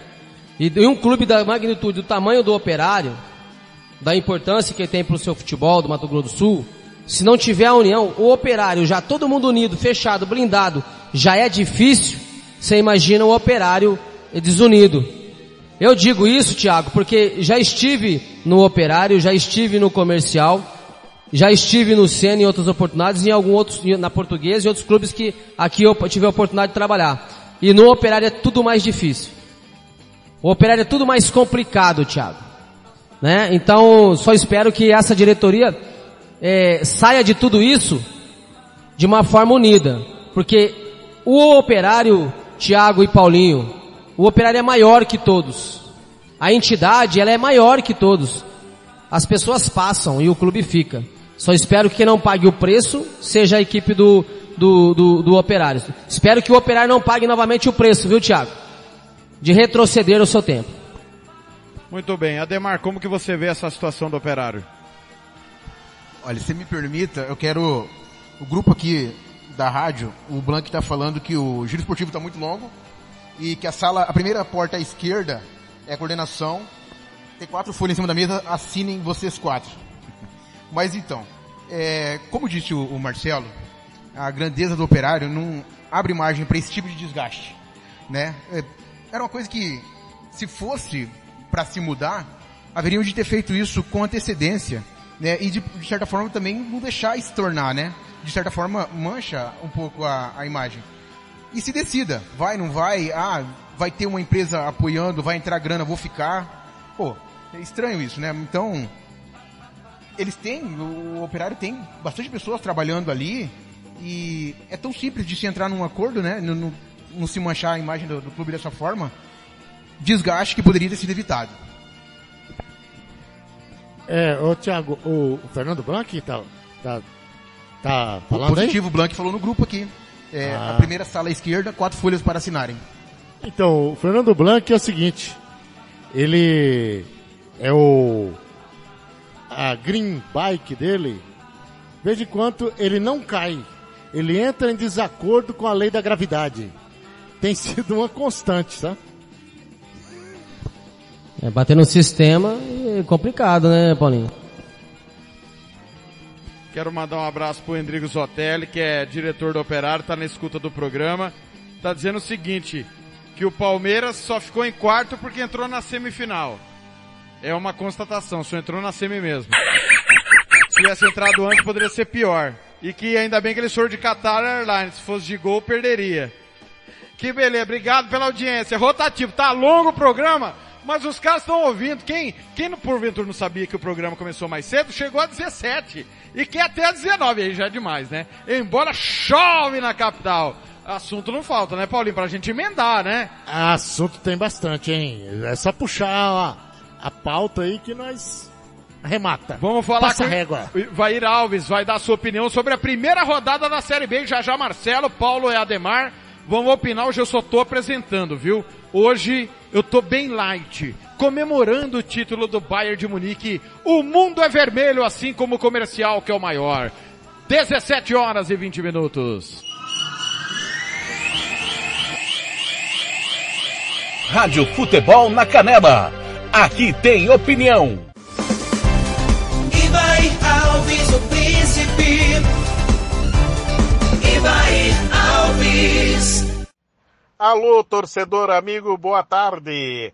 Rádio Futebol na Canela, chegando aqui para falar um pouquinho da Série B do Sul Mato Grossense. A bola rolou, amigos, e deu a lógica. O Dourados Esporte Clube, com uma boa expectativa, uma boa estrutura, gerou toda uma, uma expectativa mesmo em torno desse clube que é para a, a, intenção agregar todos os douradenses em torno do futebol pelas cores do DAC, Dourados Atlético Clube. E isso aconteceu. Primeiro jogo profissional, primeira vitória, 2 a 0 em casa no Douradão o DAC foi realmente soberano durante todo o tempo sobre o time de Caçapa. O Coxim Atlético, o Coxim, né? O time lá do norte do estado, é, que também protagonizou prime o primeiro jogo é, com o novo operário. Lá em 2012 quando o Novo foi campeão da Série B, o Coxim é que recebeu como visitante o Novo e perdeu naquele jogo também. A primeira vitória do Novo também como profissional foi sobre o Coxim. Jogo que foi realizado em Camapuã, à época, pelo, porque o estádio de Coxim estava interditado. Então deu a lógica lá em Dourados, sucesso ao DAC e uh, alegria aí para todos os douradenses normal o resultado em Dourados. Por aqui em Campo Grande também a bola rolou no estádio Jax da Lusa, a Moreninha. Olha, e que gramado, hein? Elogiado por todos lá. Caiu um, uma chuva intensa ali antes e durante um, um, período do jogo, né? E o gramado suportou muito bem, ao contrário do que a gente viu as últimas partidas lá no estádio Morenão. Então, parabéns aí. É, tem dedo da, da federação, como eu falei na, numa outra oportunidade. É, o Américo Ferreira, vice-presidente da federação, estava aí tomando as providências para dar uma melhorada geral no Jaques da Luz, o nosso carinhoso estádio das Moreninhas. E o novo perdeu. É, o União ABC o, chegou com tudo e fez 3 a 1 no novo esperado até, eh, o União BC fez prevalecer a sua invencibilidade perante o novo, eh, desde a criação dos dois, eh, o novo operário e União nessa versão ABC, nos confrontos sempre deu ou empate ou tricolor ABC. Então, torcedor, é, não teve novidades aí. O novo, numa correria pré-campeonato, né? Primeiro tinha, gerou uma expectativa aí com os empresários chegando e de repente o novo ficou pendurado na brocha, no pincel e aí teve que se virar nos 30 para colocar o time em campo. Por parte do Novo, a coisa boa é que ele realmente está cumprindo o calendário, entrou, tem tudo para melhorar. Alguns jogadores do Novo não conseguiram é, ficar é, em dia para entrar em campo, né? É, então o técnico teve até dificuldade ali para escalar um time pelo menos equilibrado. Então a, as expectativas aconteceram sem nenhuma novidade. Novo, novão, novaço, um tricolor ABC União 3, Coxim 0, Dourados Atlético Clube 2. Lembrando que a, a inversão aí é, é, o Dourados 2, Coxim 0, até porque o mando de campo é do Dourados e também foi do União ABC. É isso aí, torcedor. Importante que nenhuma anormalidade aconteceu nessas duas partidas. A bola rolou tranquilamente e o futebol na canela mais uma vez deu um show de cobertura, transmitindo e informando, é, transmitindo o jogo das Moreninhas e logo pela primeira vez também, é, estreando, debutando aí a equipe de Thiago Lopes de Faria sob o comando de Fernando Blanc para o mundo inteiro e mais um golaço, retransmissão com a parceria do futebol do interior também. Parabéns a todos é, e o futebol do Mato Grosso do Sul respira, torcedor. Forte abraço, boa tarde. Rádio Futebol na Canela. Aqui tem opinião. Tiago Lopes de Faria. Parte final da, do nosso programa, falando da Série B. Agora, Paulo, você chegou bastante incomodado com o novo operário, né? O que te decepcionou no novo operário, Paulo? Tiago, eu acompanhei o, trabalho da nossa equipe aí lá no, em campo, né? E deu para perceber que é, é um time é, sem reação, um time que tem que melhorar muito, melhorar muito, é, pelos valores que a gente, os nomes dos jogadores, e, e, é lógico que a gente não pode, tem que dar um pouco mais de tempo. Mas assim, pelo o que vocês nos relataram, é que é um time sem força ofensiva, time que precisa. É, o União ABC parece-me que, pela transmissão, sobrou em campo, padrão de jogo, virada de bola, intensidade de jogo, e a equipe do Novo terá que é, se desdobrar, caso, porque com esse plantel e com essa performance, subirá. Mas cai de novo, né? Será o time golfinho. Sobe, faz uma gracinha, e depois afunda. Comentarista do jogo analisa União 3, Novo Operário 1, já esmiuçamos ontem, né? Mas agora não estão mais no estádio, né? Porque às vezes a adrenalina pode fazer a gente olhar diferente, mas já passou 24 horas do jogo e nós estamos com a mesma sensação, né? Que foi um vareio do, do União realmente. Até escrevi hoje. Se o União acerta o pé na forma, no mínimo é nós 5, Marcelo, na minha opinião. Ah, o, os, os, primeiros minutos iniciais, até os 12, 15 minutos, o União ABC com mais volume de jogo, mais posse de bola, uma, uma equipe mais centrada com alguma proposta é, diferente. E digo mais, Thiago, é, para poder finalizar e concluir é, é, sobre o, o, jogo do União e o Novo, segundo a, a, é, conforme as entrevistas dos dois técnicos é, que falaram nos microfones da rádio Futebol na Canela durante a semana, é, que queriam, parecia que seriam propostas de ideias de jogo um pouco parecidas. Né? Ambos falaram em, posse, em ter posse de bola, em ser proativo, em tomar atitude das as ações do jogo, em, em toque de bola, né? É, fazer essa bola rolar, enfim. É, é pareciam parecidas as ideias de jogo dos treinadores com algumas diferenças de uma situação ou de outra. Mas o que nós observamos ontem, é, Tiago, Paulinho, foi que, é, não mencionei seu nome porque eu esqueci, mas é, que nós, Ademar, Ademar, você, você que deve ter acompanhado o jogo com certeza, é, o que nós observamos ontem foi que o Marcinho conseguiu pôr em prática aquilo que ele trabalhou. E aquilo que ele disse que teria em mente de, de se fazer na partida. Já o técnico da equipe do Novo, Robson, né? É, não conseguiu executar isso em prática no campo. Eu vi a equipe dele com grande dificuldade na saída de bola. Eu vi a equipe dele é, nas bolas paradas com dificuldade de marcação nas bolas aéreas. Mar, tem, queria marcar individualmente, mas os seus jogadores acabou marcando a bola e isso trans, transferiu uma insegurança para o seu goleiro, que sentia na obrigatoriedade de tentar resolver o lance, e numa dessas situações ele acabou falhando, onde originou o primeiro gol da equipe do União ABC, mérito também do zagueiro Rafael, que ele tem uma boa característica e é um bom cabeceador. É, o novo, com seu meio de campo, é, que nós esperávamos um pouco mais, é, Fábio Santos e Eduardo Sapinho, são jogadores que no meu modo de ver, que deu para perceber que primeiro estão, não estão bem fisicamente. Tanto é que abafaram cedo na partida. É, o, o- não, não, quase pouco tiveram, assim, ações no meio de campo na, na parte de criação.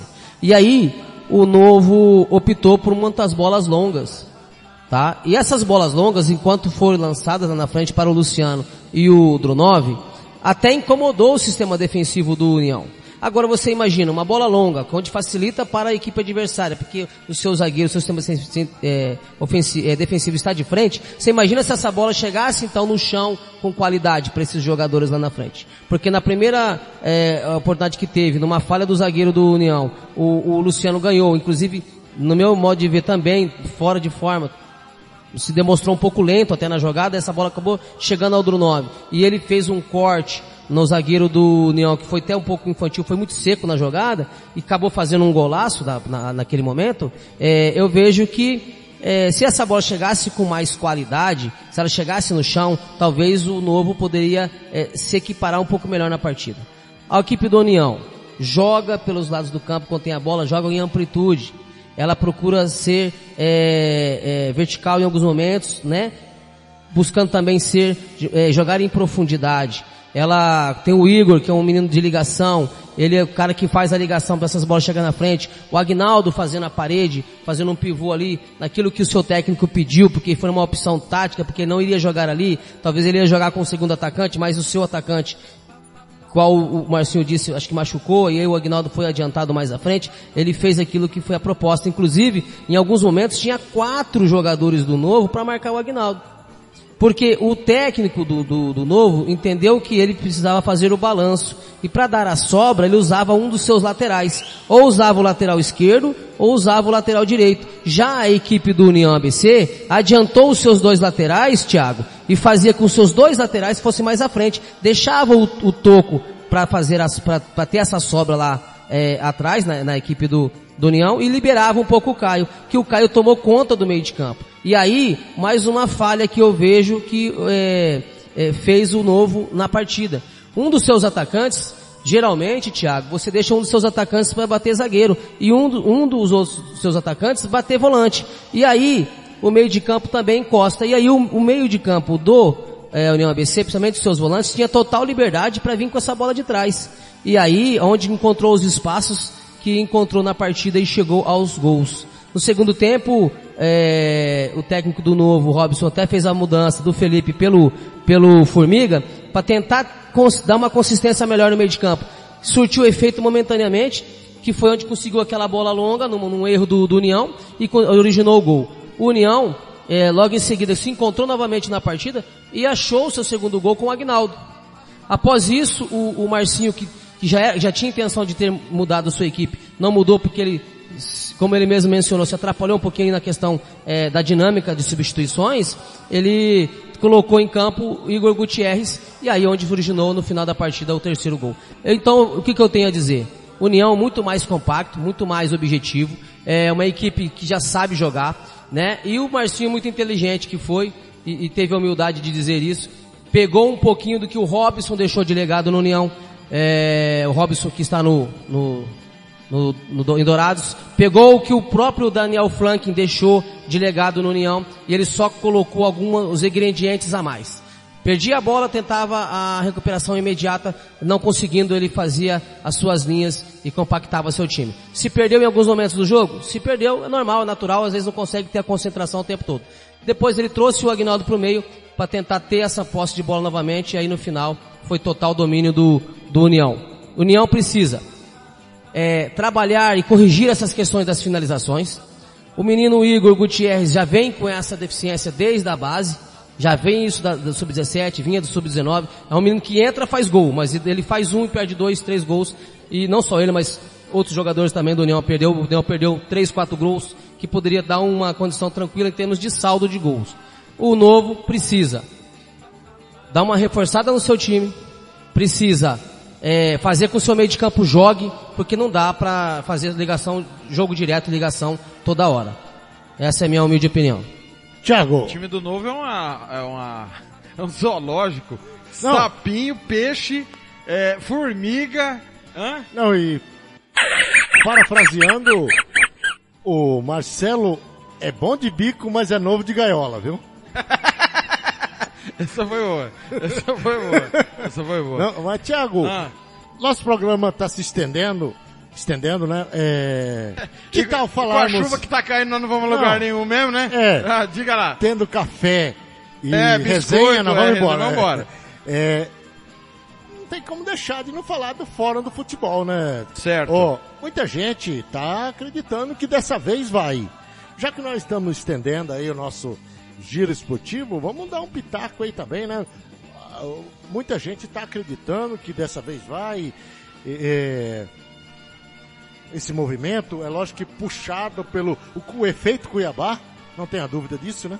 E aí, o que, que você diz pra nós? Eu vou me- omitir minha opinião. O Marcelo também vai, o Ademar vai. Eu, eu gostaria de, de ouvir primeiro o Ademar. Por que o Ademar? Porque o Ademar até outro dia estava do lado de lá, né? Que é o lado do torcedor, do ouvinte. É, Ademar, como que você enxerga, trazendo de- do torcedor agora para a crônica esportiva, é, é essa situação do nosso futebol, é, a situação do, do acesso do Cuiabá com o nosso fundo do poço? E eu tenho uma frase que eu costumo sempre dizer, não adianta a gente aqui fazer o nosso papel e você vai, a partir de agora, sentir isso na pele, se o torcedor que tem a lei a seu favor não exigir, não cobrar, não protestar, não correr atrás. Como você tem visto o papel da federação, dos dirigentes e do próprio torcedor? Bom, a questão do torcedor ter seu direito e não correr atrás vai muito também do comodismo, né? Ah, deixa rolar, eles que se resolvam lá. é, se a competição acontecer, quando voltar o público eu vou lá assistir e tal. Então, de certa forma, é do comodismo, né? Deixa, deixa ver o que, que vai dar. É feio, é triste pra gente, cara. Eu, né, de certa forma, temos é, ali, digamos, o, a última o escalão do, do, do futebol nacional é o que estamos. É, é, sabe, é deprimente. E aí vem o nosso vizinho, irmão, consegue colocar um clube, por mais que se organizou só como clube empresa, colocou na, esse na Série A, e na mesma semana a gente toma 11, cara, o torcedor de certa forma, ele joga a toalha. Como nós temos lá no, no, no acalorado grupo do, do futebol MS, da Várzea do MS, pessoas que brincam geralmente e falam, não, eu não quero mais saber, eu não vou mais torcer. Claro que vai. É só a hora que a bola rolar, você vai. Ah, Tá dentro de ti a paixão. Não adianta que você achar que, não, a gente se sente nacionalmente é, magoado com isso, com tudo que aconteceu, é, de certa forma impotente, talvez por causa de não saber os direitos que temos. Agora eu tenho que me recolocar nessa condição de crônica, como você diz, e eu já tô aqui, de certa forma, nesse momento, de, estando com vocês aqui, sentindo essa, essa pressão, essa diferença de avaliar a visão do torcedor e a visão de imprensa. Muito obrigado pela oportunidade também. São 17h37, Marcelo. O, o Fernando Blanc, nosso coordenador, na opinião, acha que esse fórum não vai levar a lugar nenhum. Vai ficar no mesmo lugar. É, na opinião dele, participando também. Eu vou dizer para vocês dois o seguinte. É, o primeiro ponto, nós temos de cara duas, du- dois motivos para criticar a federação, os clubes e não vi ninguém do fórum fazer nada. Nós fizemos. Primeiro é questionar a prestação de conta dos clubes, que a federação está deixando dois times jogarem de maneira irregular, União e Coxim. E União já mostrou ontem que vai subir. Vai subir. União vai estar na primeira divisão, falando do campo e bola, ok? O extra, nós não podemos misturar o extracampo com o campo e bola. O extracampo diz o quê? O União não pode jogar a Série B. E a federação deixou, Coxim também não. A segunda, o time é muito bom dentro de campo, muito bem treinado, executando bem. Esse time, Marcelo e, e- e Paulo e Ademar, vai pegar o dinheiro público que nós pagamos imposto e ao invés de pagar a despesa do campeonato, vai ser ajudado pela, pelo governo a pagar arbitragem, alimentação, hotel. Esse time vai ter isso a seu favor. Então eu acho que quem está no fórum e quem está propondo o debate do, com o fórum e com pessoas importantes, eles devem pontuar coisas palpáveis. Nós não vamos subir da D para A num, num tiro. Qual que é o primeiro ponto? Cobrar o certo. Quem vai bater na porta da federação é só a gente que está falando que está errado. O que, que o fórum falou de um campeonato que está começando com dois times irregulares? O que, que esse fórum falou da federação e os clubes? E aí ontem a responsabilidade do Fábio Manso, de novo voltando ao extracampo. Marcinho, jogadores não tem nada com isso. Jogo com portão fechado numa cidade que pode ter público. Então se não tocar onde deve tocar, Marcelo, eu concordo com o Fernando. Não vai levar a lugar nenhum e nós vamos aqui ficar só entre nós mesmos. Infelizmente, né? É, na verdade, todo mundo quer fazer algo, ou pensa em fazer algo, ou tem a intenção de se fazer algo, mas não sabe o caminho para isso. Ou não sabe utilizar as ferramentas que estão sendo dadas. Manda um abraço pro João Paulo Belli. Chegou agora, você vê, chegou agora mais um na audiência rotativa. Um- Garoto com potencial, ele tem 15 anos, comercialino doente. Um abraço João Paulo Belli, pela, pela sua audiência aí, tá? Muito obrigado, agradecemos aí imensamente. É, é,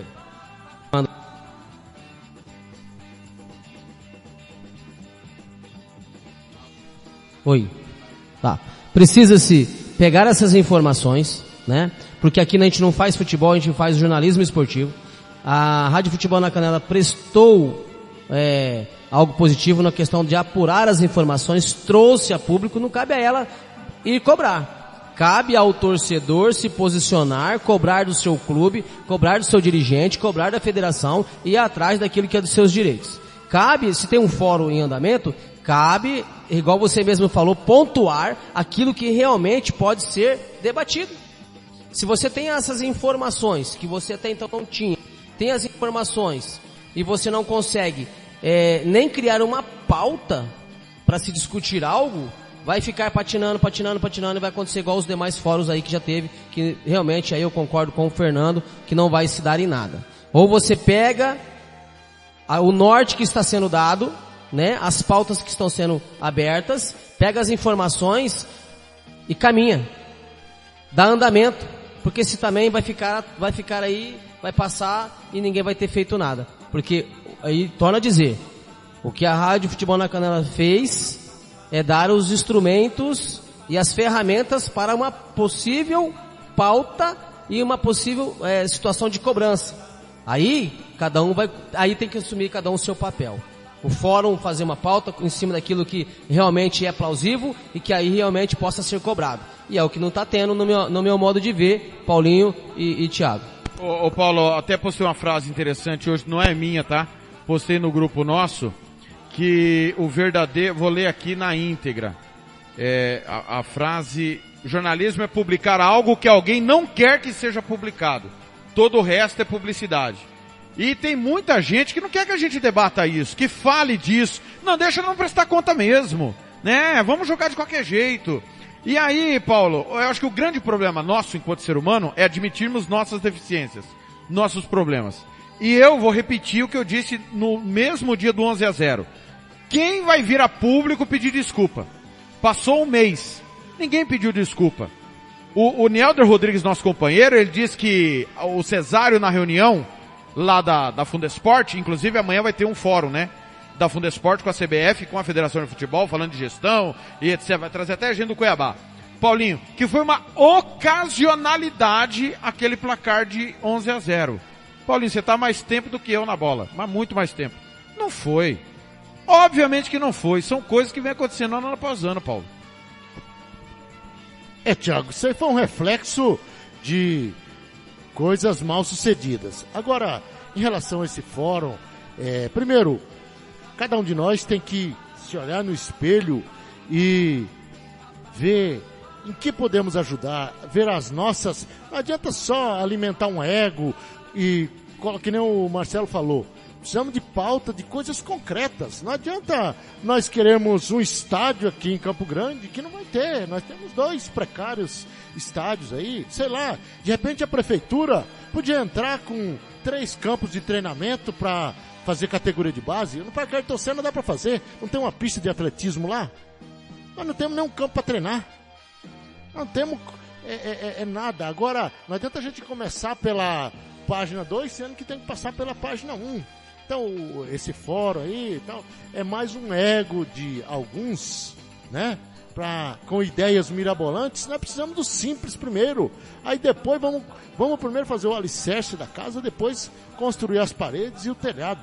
Então o que a gente está vendo é muita pirotecnia e, na verdade, prática mesmo. Primeiro, Olha o que você tá saber- falando aí, ó. O Tony Montalvão acabou de mandar, ó. E- É, é, a audiência rotativa. Eu acho que tudo que vocês do programa vêm falando sobre os clubes vai ter resultado. O SET terá em até 15 dias um site novo e a prestação de contas. Então acho que o debate de vocês está sendo válido. Responde, acho que é o que você perguntou no início, né, Paulinho? Porque somos só nós que estamos debatendo sobre isso. E, e só para registrar, né, Paulo? Não é eu que quero o site. A lei Pelé manda que seja no site do clube e no site da entidade que dirige o esporte, Paulinho. Sim, Thiago. E, e o que a gente questiona, cara, nós não podemos ter.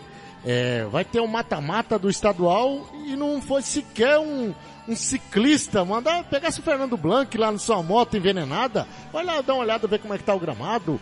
Nós estivemos lá testando os microfones. Aí vai rolar a bola, um monte de cogumelo, tiririca e não sei o quê. Bom, estamos começando. São coisas básicas que é, acarreta num transtorno. Aí o campo é ruim, o adversário vem fechadinho, vem aqui dar um chocolate na gente, sendo que nós podíamos cuidar do nosso alicerce principal. Então, é, é, é, é muita pirotecnia. Tomara que dê certo, cara. Tomara. Né? Mas assim, num primeiro momento, não dá para passar patrola em tudo e começar de zero. Isso aí é uma mudança gradual, né? Temos que ter o poder público apoiando, não dando dinheiro, não, né? Mas assim, é, trabalhando em parceria, mudando a lei, mudando os parágrafos, enfim, os, os itens que prejudicam o, o andamento do futebol. Não adianta chegar lá, aí esse item não pode, esse outro não pode, isso não pode. Vai ficar só uma pirotecnia e não vai resolver nada. Muito bem, são 17h46, parte final. Paulinho, na sua opinião, para a gente fechar a Série B, eu tenho que falar do feminino e o Valcir fez uma pergunta de base e já já vou responder. Tem um especialista aqui que é o Marcelo da Silva. Quem não vai subir na sua opinião? Quem não vai subir na minha opinião? Tiago, pergunta complicada. Pelo que eu vi, de repente o novo, hein? De repente o novo. Por quê?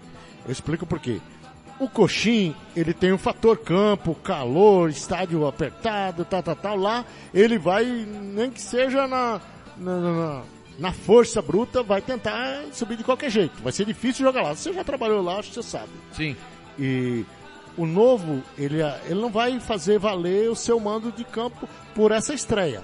Dourados, eu acredito que com o trabalho do Robson e o estádio lá me parece que está muito bom o gramado, aparentemente. Não, bom não tá. O Kleber até informou. Tá. Mas tá melhor do que tava. Tá. Então, eu tá acredito, melhor que o Morenão. É, o fator que também campo, não nada. o trabalho do Robson, enfim, pode, o Dourados eu acho que virá. Né? Então, hoje eu ficaria, cravaria no novo. Mas pode ainda haver uma Até porque é tiro curto, né, Tiago? Não tem mais muito tempo pra. Né, se perder mais um, tá fora já, né? Praticamente. Ademar, na sua opinião, quem não sobe? É, pelo futebol apresentado então ali para brigar pelo, por esse título, né? Seria União ABC, o Dourado está bem organizado, ah, o Terragoso de Aquidauana, é um elenco de, de segundo lugar de, de, primeira divisão. Eu acho que, me desculpe, Ivair Alves, mas eu acho que o novo, de fato, é o mais fraco nesse momento. Exatamente por esse detalhe do, do, do Coxim ter o seu, o seu trunfo debaixo da, da manga, né? Ô, ô, Marcelo, informações que nós tivemos do Kleber que não foi um jogo simples pro Dourados. O Caçapa a gente conhece bem, ele é, tem mais bons trabalhos do que resultados. A gente sabe da competência do Caçapa. Nada contra o Robson, mas é que eu achei, é, em vista das duas partidas, o Coxim vendeu caro e o, o Novo Operário foi um adversário muito frágil diante do União.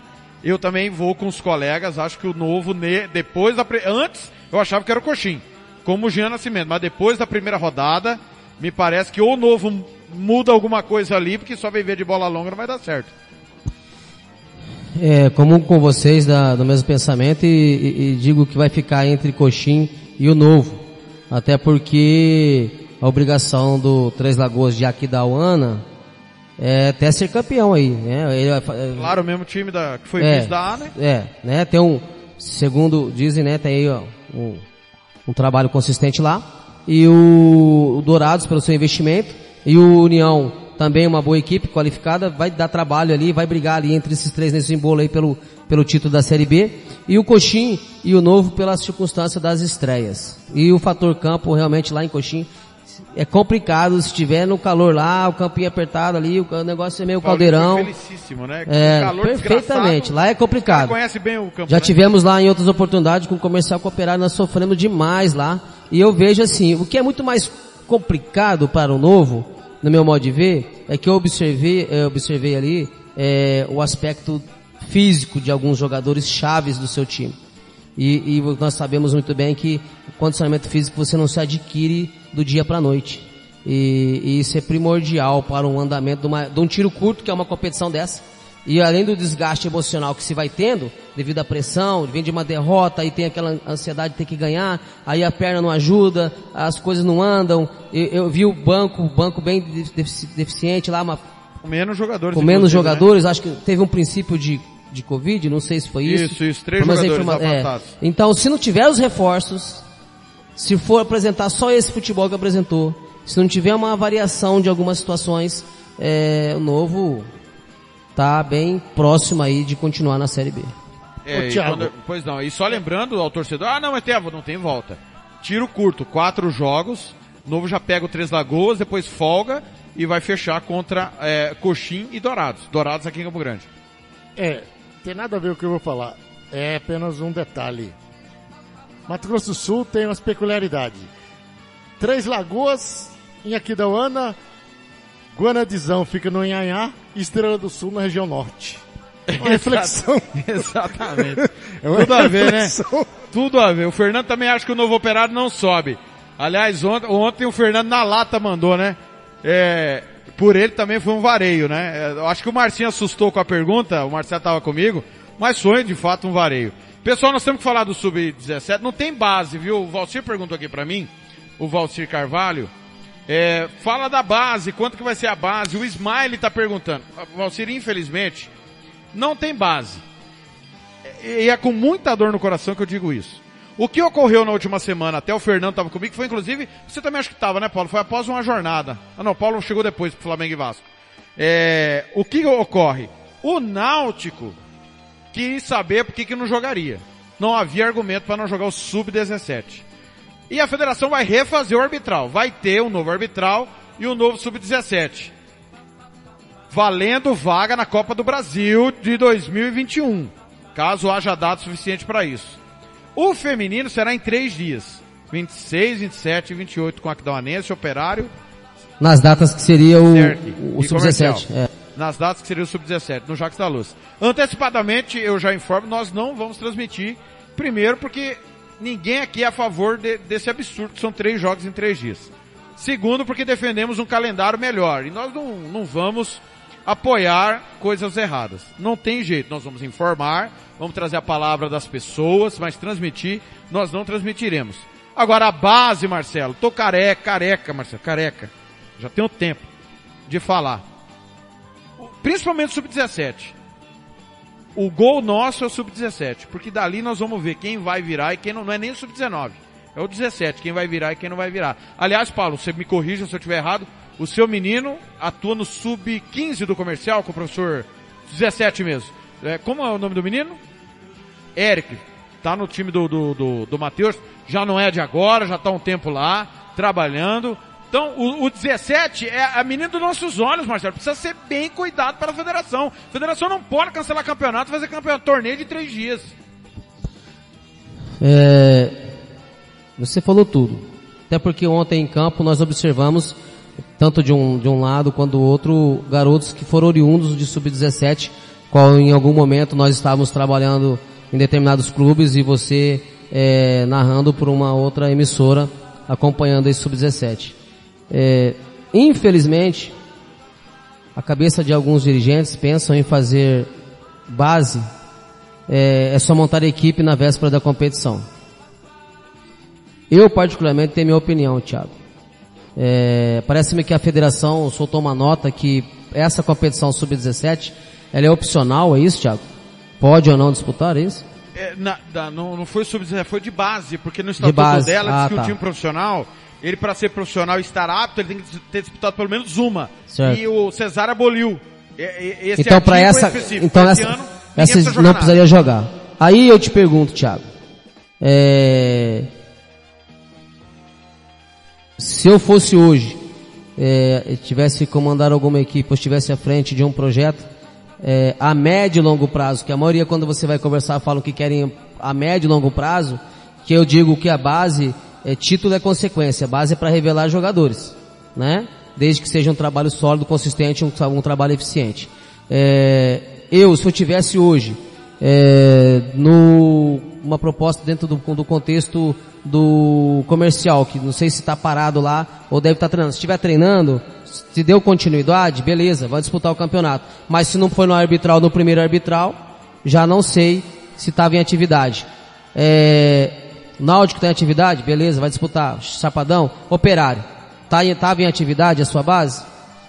Né? Então, se fosse me perguntar, Marcelo, você vem é, é, animado em disputar uma competição sub-17 por alguma equipe, se essa equipe já viesse em atividade com a sua base, tranquilo. Se não, devido ao que a federação fez, eu diria para o dirigente da seguinte forma, e que eu, é o que eu disse recentemente para um dirigente. É, vez de investir agora numa competição que você não tem a obrigatoriedade de, de participar e reativar de verdade a sua categoria de base, então recua, não disputa, dispute algum, eh, faça eh, disputa de algumas competições paralelas à federação, para que você estruture uma, um, uma equipe, né, para que o próximo ano você venha definitivamente em brigar por um título. Esse é, esse é meu pensamento. Se o clube não tem, aproveitaria essa brecha que a federação deu, investiria de uma outra forma, tá? para realmente consolidar um trabalho de médio e longo prazo, que é no mínimo três anos, Thiago. Tá? Então não dá para se fazer um trabalho em três meses, uma semana, em dez dias, quinze dias. Tá? Eu estou dizendo em questão concreta. E o que precisa é isso, né? Thiago, quantos jogadores do Operário que você lembra que estavam com o do Santos, que passou no Sub-17, que estava no campo ontem pelo União ABC? Jogadores do Grêmio Santo Antônio, que o Hinaldo foi artilheiro do Sub-17, estava lá no banco do União ABC. Hugo, Igor Gutierrez, Toco, Toco, Bertual, Bertual, correto? O próprio Formiga, que era do Novo. Assim, é, o, o Renan, o Leonardo, lateral esquerdo do Novo, o Léo, o Léo Crispim, que eram das equipes aí do, de base. Então, dá fruto, dá fruto, né? Porque senão não estariam jogando com qualidade. Mas só que é o seguinte, deram tempo a eles, deram condições a eles. Aí eu te pergunto, não daria para esses jogadores, onde eles estavam, terem composto um, um, time profissional?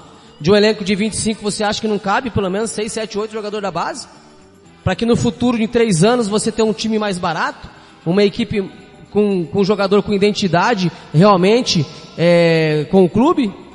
Igual o comercial vem fazendo, com toda dificuldade, mas vem fazendo. Então, dá certo. Tem condições de se, fa se fazer, basta ter o tempo, basta ter paciência, basta acreditar. Né? Agora, não é só acreditar quando não tem dinheiro também. Tá? Porque eu já vi em outros momentos o comercial quando tinha dinheiro, também não investir nenhum garoto da categoria de base. Tá? Porque também não dá para colocar os meninos numa, no, no, no, fogo, né? Então tem que ter base, é para formar jogador base é para ser levada a sério. Porque hoje, se você não tem renda é, nos estádios por, através da torcida, o único meio de o clube sobreviver é através da venda de jogador.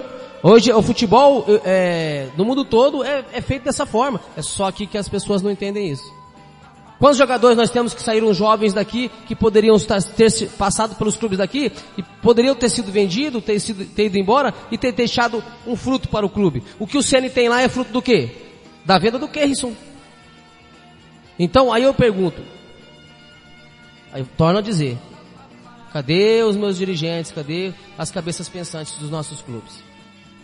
Então tem que se movimentar, tem que pensar. E aí também cabe também ao torcedor cobrar do seu clube que ele tenha a categoria de base. Mas cobrar para que tenha a categoria de base, mas que dê tempo também para o trabalho fluir. Não adianta também ir na beira do campo para xingar o garoto. E ver as condições que ele vai trabalhar. Muito bem, 17:59 o Tony Montalvão aplaudindo aqui. Aliás, o Montalvão prometeu que se o 7 voltar, vai voltar com a base. E é o que nós vamos cobrar. Porque precisa. Todo mundo deveria, estão perdendo uma grande chance por conta da pandemia de só mexer com base e começar do zero isso, que é o que vai dar retorno para os clubes. Marcelo, olha, quero agradecer. A, é, duas horas quase de programa, o Giro Esportivo, que é só meia hora. É sempre com esse gostinho de quero mais, mas tem que aproveitar o dia que tá toda a equipe reunida, como foi ontem, como foi hoje, né? Um programa mais longo. Obrigado, Marcelo. Amanhã a gente se encontra de novo no Giro às 17 horas e sábado no Música, Futebol e Cerveja. E, e, e- e fica aqui a promessa, o Fernando tá, nós estamos bolando aí, nós precisamos de um programa, pelo menos uma vez por semana, nem que seja o da sexta, de debate. Precisamos que o Giro seja de debate, do confronto de ideias, de participação de gente, com convidados, já agradecendo ao Cleiton que se colocou à disposição e nós queremos realmente trazer, não só o Cleiton, como mais pessoas do futebol amador, do profissional, né, o Júlio, quem quer que seja, a gente vai debater em alto nível, falando de futebol sempre. Aqui, Marcelo, ouvinte, todo mundo tá ligado, não vamos falar só de futebol. Nos interessa que os nossos problemas da bola se resolvam. Um grande abraço, Marcelo, obrigado, viu? Obrigado eu, Thiago. Obrigado a cada um de vocês. Um, um abraço. Um beijo no coração do torcedor ouvinte da Rádio Futebol na Canela. Pedimos desculpas às vezes pelas, às vezes exaltamos em alguns momentos ao darmos a nossa opinião, mas às vezes ficamos indignados com algumas coisas que nós eh, eh, temos conhecimento e observamos nos bastidores. O Fernando tá perguntando pra você se você gostou da vinheta. É? Gostou ou não? Ficou bom, né, Fernando? Gostou? Gostou mesmo? Ai, que tudo! É? Você vai levar ele pra jantar, Marcelo? Esse Fernando é uma- figura, né? Fernando, um grande abraço aí pra você, cara, tá? É, que você volte a trabalhar, parece que ainda tá de férias, né? É, que Deus abençoe você e sua família, tá bom, meu irmão? Um grande abraço aí. Um abraço, torcedor sumatogrossense. Até a próxima. Pra quem não ouviu a vinheta do Marcelo, essa daqui, ó. Marcelo da Silva, o professor. Marcelo da Silva. E tem a do... E tem, e tem a do Paulinho também, dá uma curtida, ó. Paulo Anselmo, o garotão da rádio. Fofinha! Que fofinho, Paulinho. Você gostou também, Paulinho, da vinheta? Olha, Thiago, é, nós nos merecemos, né? A gente merece, né? um- uma produção, enfim. Aliás, eu não trabalho mais se não tiver vinheta. Já vou, já Ai, avisar. alas, ameaças, atenção. Às 18 e 2 ameaça no ar. Diga, repita, por favor. Não trabalho mais se não tiver vinheta. E tem que ser vinheta editada, com qualidade, com efeitos especiais, né? Não. É, é, veja bem, você não tem só uma. Você tem mais que uma. Eu que só te mostrei uma. Entendeu? É, o Blanc trabalhou legal. Dando trairagem, trabalho pra ele. a trairagem está completa então aí. É, com você, é o, certeza. você é o responsável por tudo isso. Então tá Não, bom. o Fernando que é o responsável. Paulinho, olha, foi um prazer, cara. Que programa, hein? É, falamos, e como você disse, se pudesse a gente, poder pode, mas nós vamos guardar mais para outros dias com vários debates. Pauta não falta, né, Paulo? Com certeza, Tiago, são assuntos inesgotáveis, são muitas as, as lacunas a serem preenchidas, né?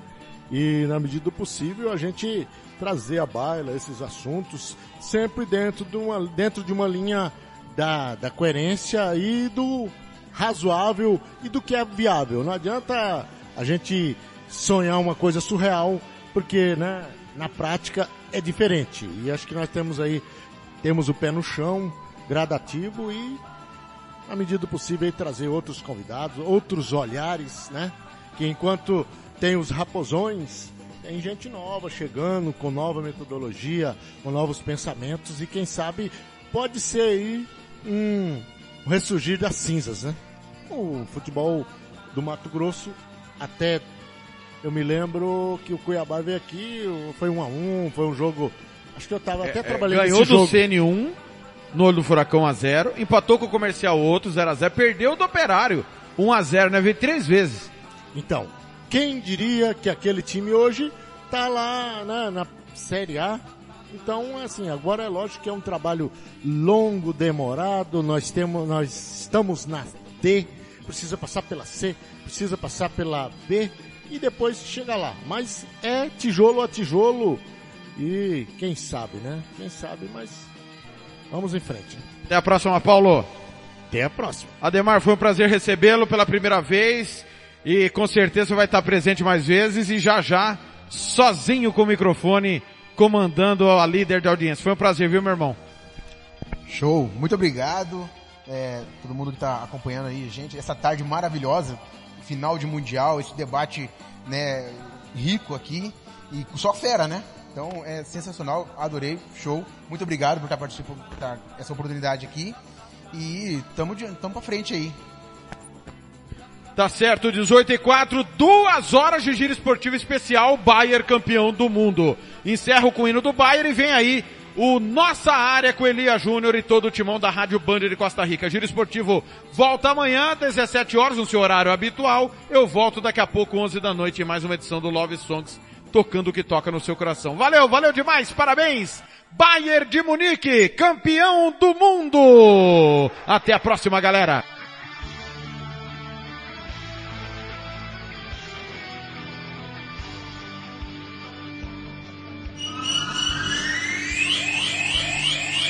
Rádio Futebol na Canela. Aqui